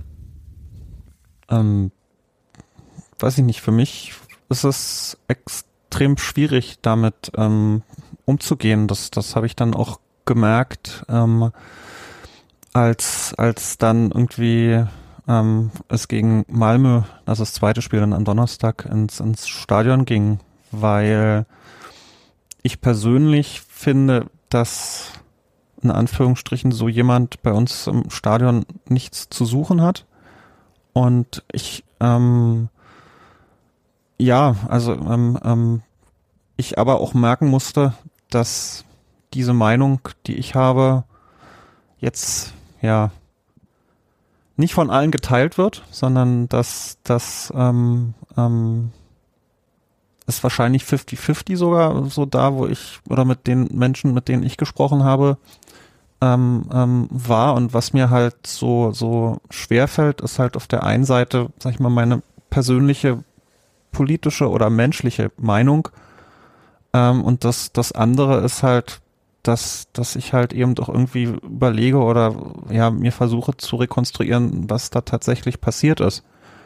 Also, ähm, ähm, dass da irgendwie sich jemand meldet und sagt so, oh, hallo, hallo, ne, kling, klang, klong. Jetzt kommt hier der Herr Orban vorbei. Ähm, könnt ihr das bitte einrichten. Und da glaube ich schon, dass es ähm, intern da auch irgendwie eine, eine Abwägungsentscheidung gegeben hat, hoffe ich zumindestens, wo man sich halt das, das abwägt. So, und das, das kriege ich für mich halt sehr schwer hin. Also, ähm, weil ich halt nicht die Ahnung habe, wie da diplomatisch kommuniziert wird. Also was für ein Druck auf den Verein ausgeübt wird. Das Einzige, was mir total leicht fällt, ist, aus diesem ganzen ekligen Thema Andrasch rauszunehmen, weil ich halt glaube, dass er da überhaupt keine Chance hat, außer da sich hinzusetzen und halt eben zu lächeln und damit zu machen. Ne? Also wenn er weiter sein Standing zu Hause haben möchte, wenn er weiter möchte, dass es seinen Freunden, seiner Familie so geht wie bisher, dann kann er da nur das machen, was er gemacht hat. Ne? Aber alles andere fällt mir sowas von unfassbar schwer, mir das zu erklären, das irgendwie, weiß ich nicht, für mich zu rechtfertigen, so dass, dass ich am Ende mit einem nicht beschissenen Gefühl rausgehe. Ne? Ja. Ähm, erstmal, ne, äh, Abend zu dem, was du gesagt hast, äh, ich habe ja schon im Blog auch darüber geschrieben und habe dem Stand jetzt nicht so viel hinzuzufügen. Ne? Also ich weiß nicht, ob wir jetzt die ähm, Argumente und Erklärungen, die es dazu gab, nochmal noch mal aufdröseln müssen. Ähm, ähm, also ich weiß nicht, äh, ob das der Debatte quasi jetzt äh, noch was hinzufügen würde, wenn wir uns da wiederholen, äh, zu dem, was schon im Internet steht. ähm, von daher, ja, keine Ahnung. Äh, also, beziehungsweise hat sich für mich äh, auch mit den weiteren Erklärungen äh, von Union daran nichts äh, verändert und vor allem nichts verbessert. Ähm, ja. Das, äh, Hast du da was erwartet? Nö. Äh, ich habe gelesen, dass manche Leute ähm, ähm, da mehr Erwartungen hatten. Ähm, die hatte ich halt nach der nach der Reaktion, die es halt da auf die ersten Reaktionen auf das Ereignis gab, ähm, hatte ich da wenig ähm, wenig Erwartung, dass es dann äh, quasi eine schnelle, ein schnelles Abrücken von dem, von der eigenen Entscheidung, die man einen Tag vorher getroffen hatte, geben würde. Ich muss sagen, die Überraschung war das, was dann beim Malmö-Spiel passiert ist. Ne? Also wenn ich auch jetzt in Richtung Waldseite-Szene auch maulen kann, da bin ich extrem überrascht worden, weil ich hätte in der Abwägung eher darauf gewettet, dass ähm, von, von unserer Szene überhaupt keine Aussage zu diesem Thema kommt. Und ähm, hm. naja. letztendlich äh, da stand also ganz kurz, ganz kurz nur für die Leute, die es nicht äh, auf dem Schirm haben, da äh, gab es da so Transparente auf den Stand damals wie heute gegen Staatsbesuche in der alten Fässerei oder so, ne? Genau, ja. Und ich finde das halt, ne, das ist klar, könnte man immer sagen, ja, das ist viel zu unspezifisch, das ist nicht genau genug, das ist nicht konkret genug. Allerdings ist es halt aus meiner Sicht etwas, wo man, ja, wo, wo man halt eben sich auf das Aktuelle bezieht, aber halt noch irgendwie versucht, einen, einen Bogen zu schlagen, um vielleicht noch ein paar Leute in Anführungsstrichen einzufangen, die halt eben ähm, ja, dass das alles unbedenklich finden. So. Mhm. Und ich hätte mir so ein bisschen etwas in dieser Richtung, also nicht von der Aussage, sondern von der Intention, auch von meinem Verein gewünscht. Allerdings hat mein Verein ja schon bewiesen, dass er gewisse Meinungen und gewisse, in Anführungsstrichen, Bubbles nicht wahrnimmt, beziehungsweise ja, dass es nicht relevant ist. Also, das finde ich ein bisschen schwierig, weil einerseits finde ich da halt ähm, diese Unterscheidung, die Union versucht hat aufzumachen zwischen Verein und ähm, was auch immer die Entität wäre, die nicht der Verein ist, ähm, die sich äh, da beteiligt hat, die finde ich da schon ähm, ein Stück weit stichhaltig. Ähm, ich würde aber auch sagen, also ne, wenn du sagst, würdest dir von deinem Verein äh, da eine Reaktion erwarten, also zum einen sind der Verein ja, äh, das ist jetzt so eine Plattitüde, ne, aber es äh, ist ja trotzdem so, ähm, sind der Verein ja auch wir und das heißt, ob es zum Beispiel im Rahmen von Redebeiträgen meiner Mitgliederversammlung da auf eine Reaktion gibt, das ist ja dann noch eine andere Frage. Und wie gesagt, also ich finde, dass man schon äh, insoweit mitgehen kann, dass es eine gewisse Positionierung von Seiten des Vereins, ne, also der Gremien ähm, der Organisation, äh, da gegeben hat, das oder zumindest eine gewisse Position nicht gegeben hat, äh, zumindest. Ähm, das finde ich, kann man ihnen schon glauben, wenn man so will. Nee, vielleicht habe ich das auch falsch ausgedrückt. Also ich habe gar nicht irgendwie eine, eine Erwartung, dass da jetzt irgendwie ein Statement rauskommt, was jetzt das alles verurteilt, was passiert, oder dass man die ganze Nummer von vornherein absagt. Das meine ich nicht, sondern ich hätte mir wirklich gewünscht, wenn irgendwie was weiß ich, auf einer E-Mail-Ebene, ja, Dirk wendet sich ja oft an die ähm, Mitglieder von uns. Ähm, oder halt eben, ja, auf irgendeinem Kanal halt gesagt wird, so, hey, wir haben versucht, das Ganze bestmöglich abzuwickeln. Wir, uns ist bewusst, dass es nicht einfach ist. Uns ist bewusst, dass egal wie wir die Entscheidung treffen, sich Leute auf dem Schlips gefühlen werden und ähm, wir, wir hören euch, wir haben es in dem Augenblick so entschieden, wenn wir euch verletzt haben, sorry. So, na, es kommt ja aber überhaupt nichts, sondern im Prinzip das, was gekommen ist, heißt ja nur irgendwie Respekt vor dem Amt des Ministerpräsidenten, dies, das. Und es kann ja im Prinzip wieder passieren, wenn nochmal jemand aus dieser Preisklasse sich meldet. Ja, vielleicht müsste man aber dann, also das finde ich ehrlich gesagt eine viel interessantere Diskussion, als mhm. jetzt vom Verein irgendwie zu erwarten, dass sie im Nachhinein sagen, oh Gott, das äh, haben wir ja gar nicht so gemeint oder so. Ähm, ich glaube, was man festhalten kann, also ich glaube, es gibt wenig Leute, die dieses Orban-Bild äh, mit äh, Union-Trikot in der Hand richtig doll fanden. Also ich, ich glaube, da das kann man schon, äh, davon kann man schon von ausgehen, dass äh, der, der, im Großteil war es entweder egal oder sie fanden es scheiße, aber dass da Leute gesagt haben, endlich hat äh, Viktor Orban auch ein Union-Trikot in der Hand gehabt. Ich glaube, da gibt es sehr, sehr wenige. Das ist, könnte man schon vermuten, dass es eine Minderheit ist, eine sehr äh, kleine. Ja.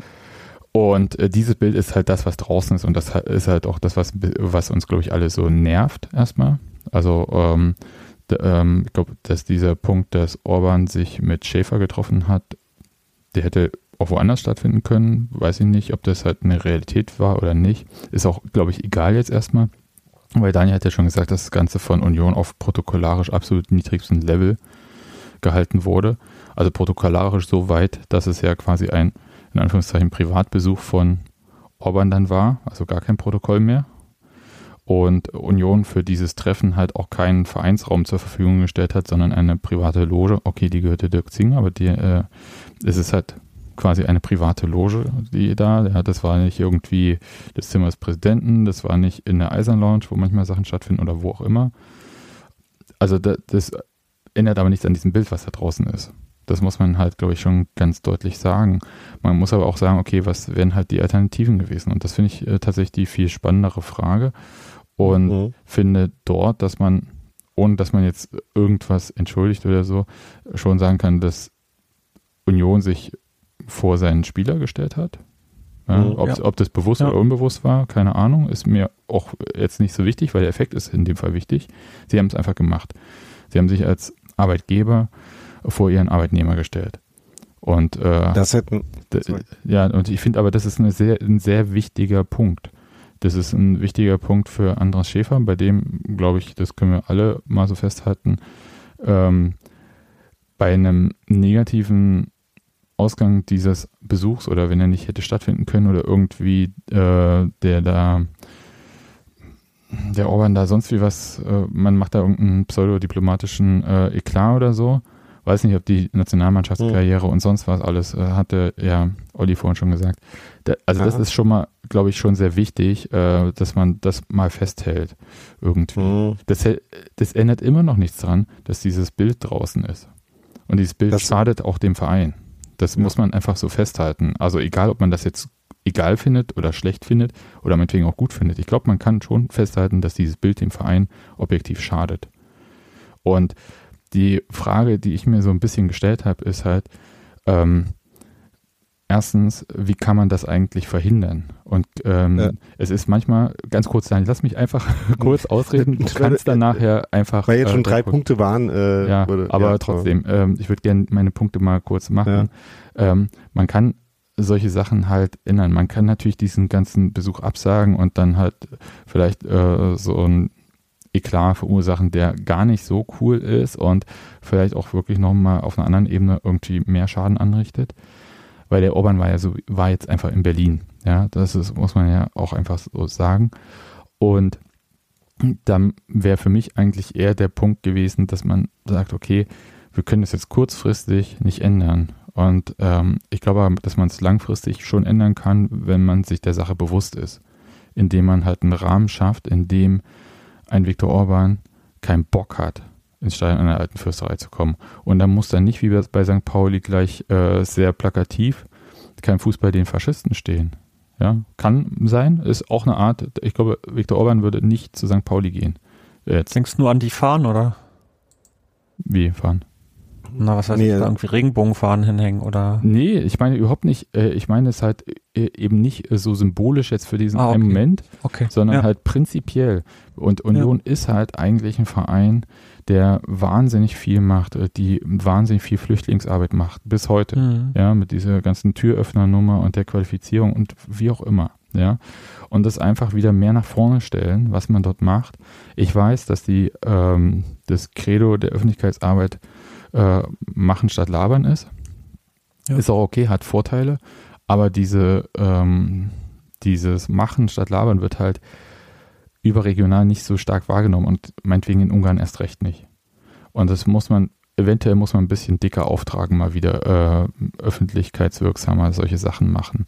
Und dann hat ein Viktor Orban, auch wenn Union äh, auf Platz 1 in der Bundesliga ist, weil das ist halt natürlich auch sehr attraktiv. Ja?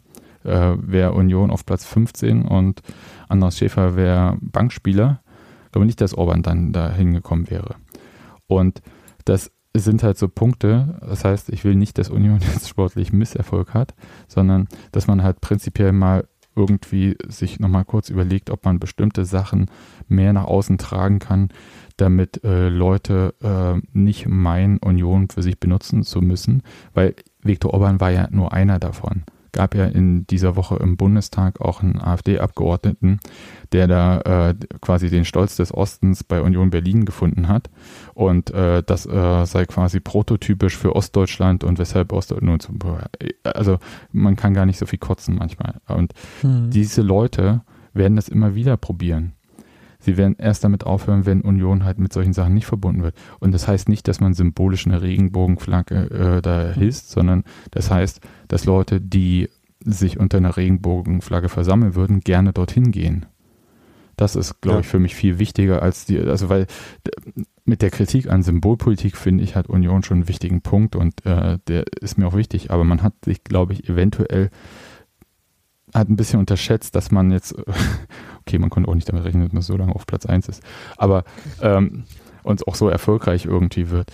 Aber äh, diese Aufmerksamkeit in der Bundesliga, ich glaube, da muss man noch mal kurz ein äh, paar Punkte setzen, weil sich äh, so ein paar Sachen, das hat man jetzt auch in dieser Medienberichterstattung über diese Orban-Nummer gemerkt, dass da ein paar Sachen sich verfestigt haben, die Union äh, nach außen hin für Leute, die weit weg sind. Und ich meine, und neutral Union gegenüber sind.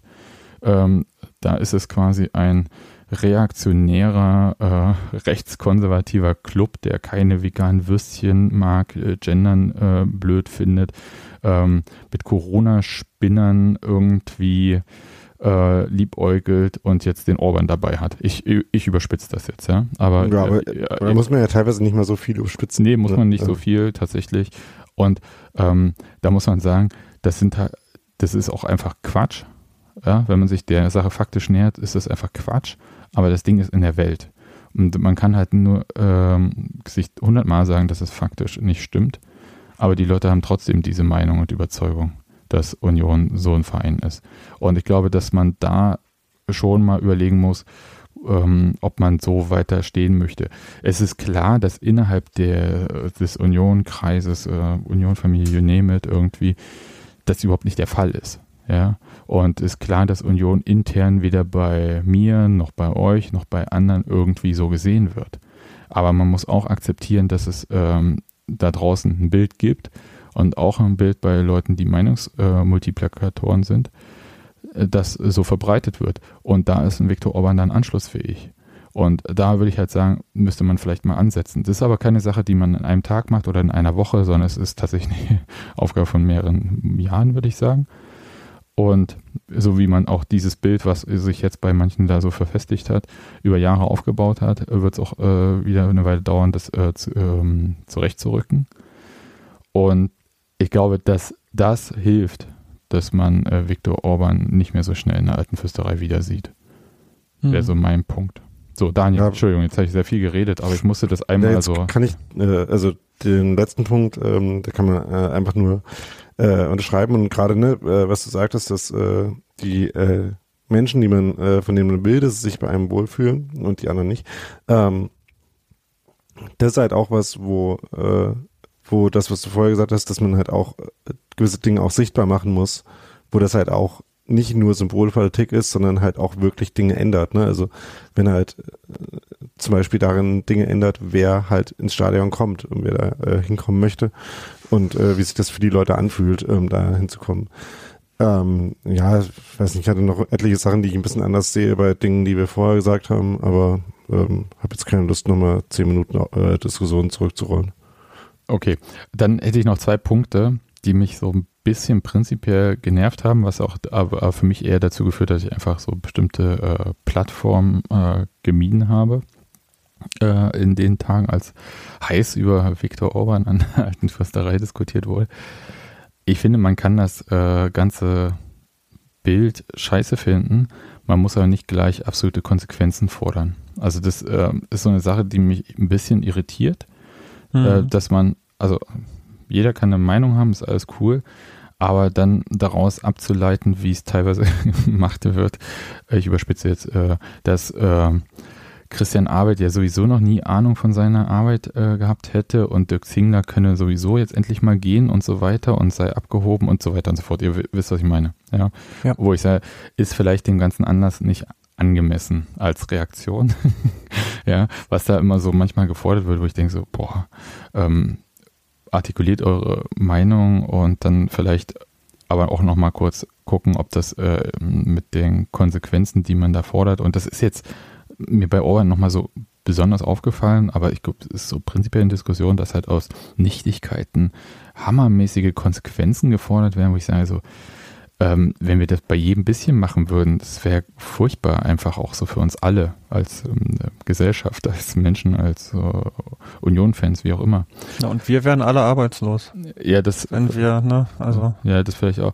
Und äh, dann noch eine andere Sache, ähm, auch so für, für uns Union-Fans, wenn da jetzt irgendjemand findet, dass Union äh, der neue Viktor Orban Fanclub ist, dann ist das halt so.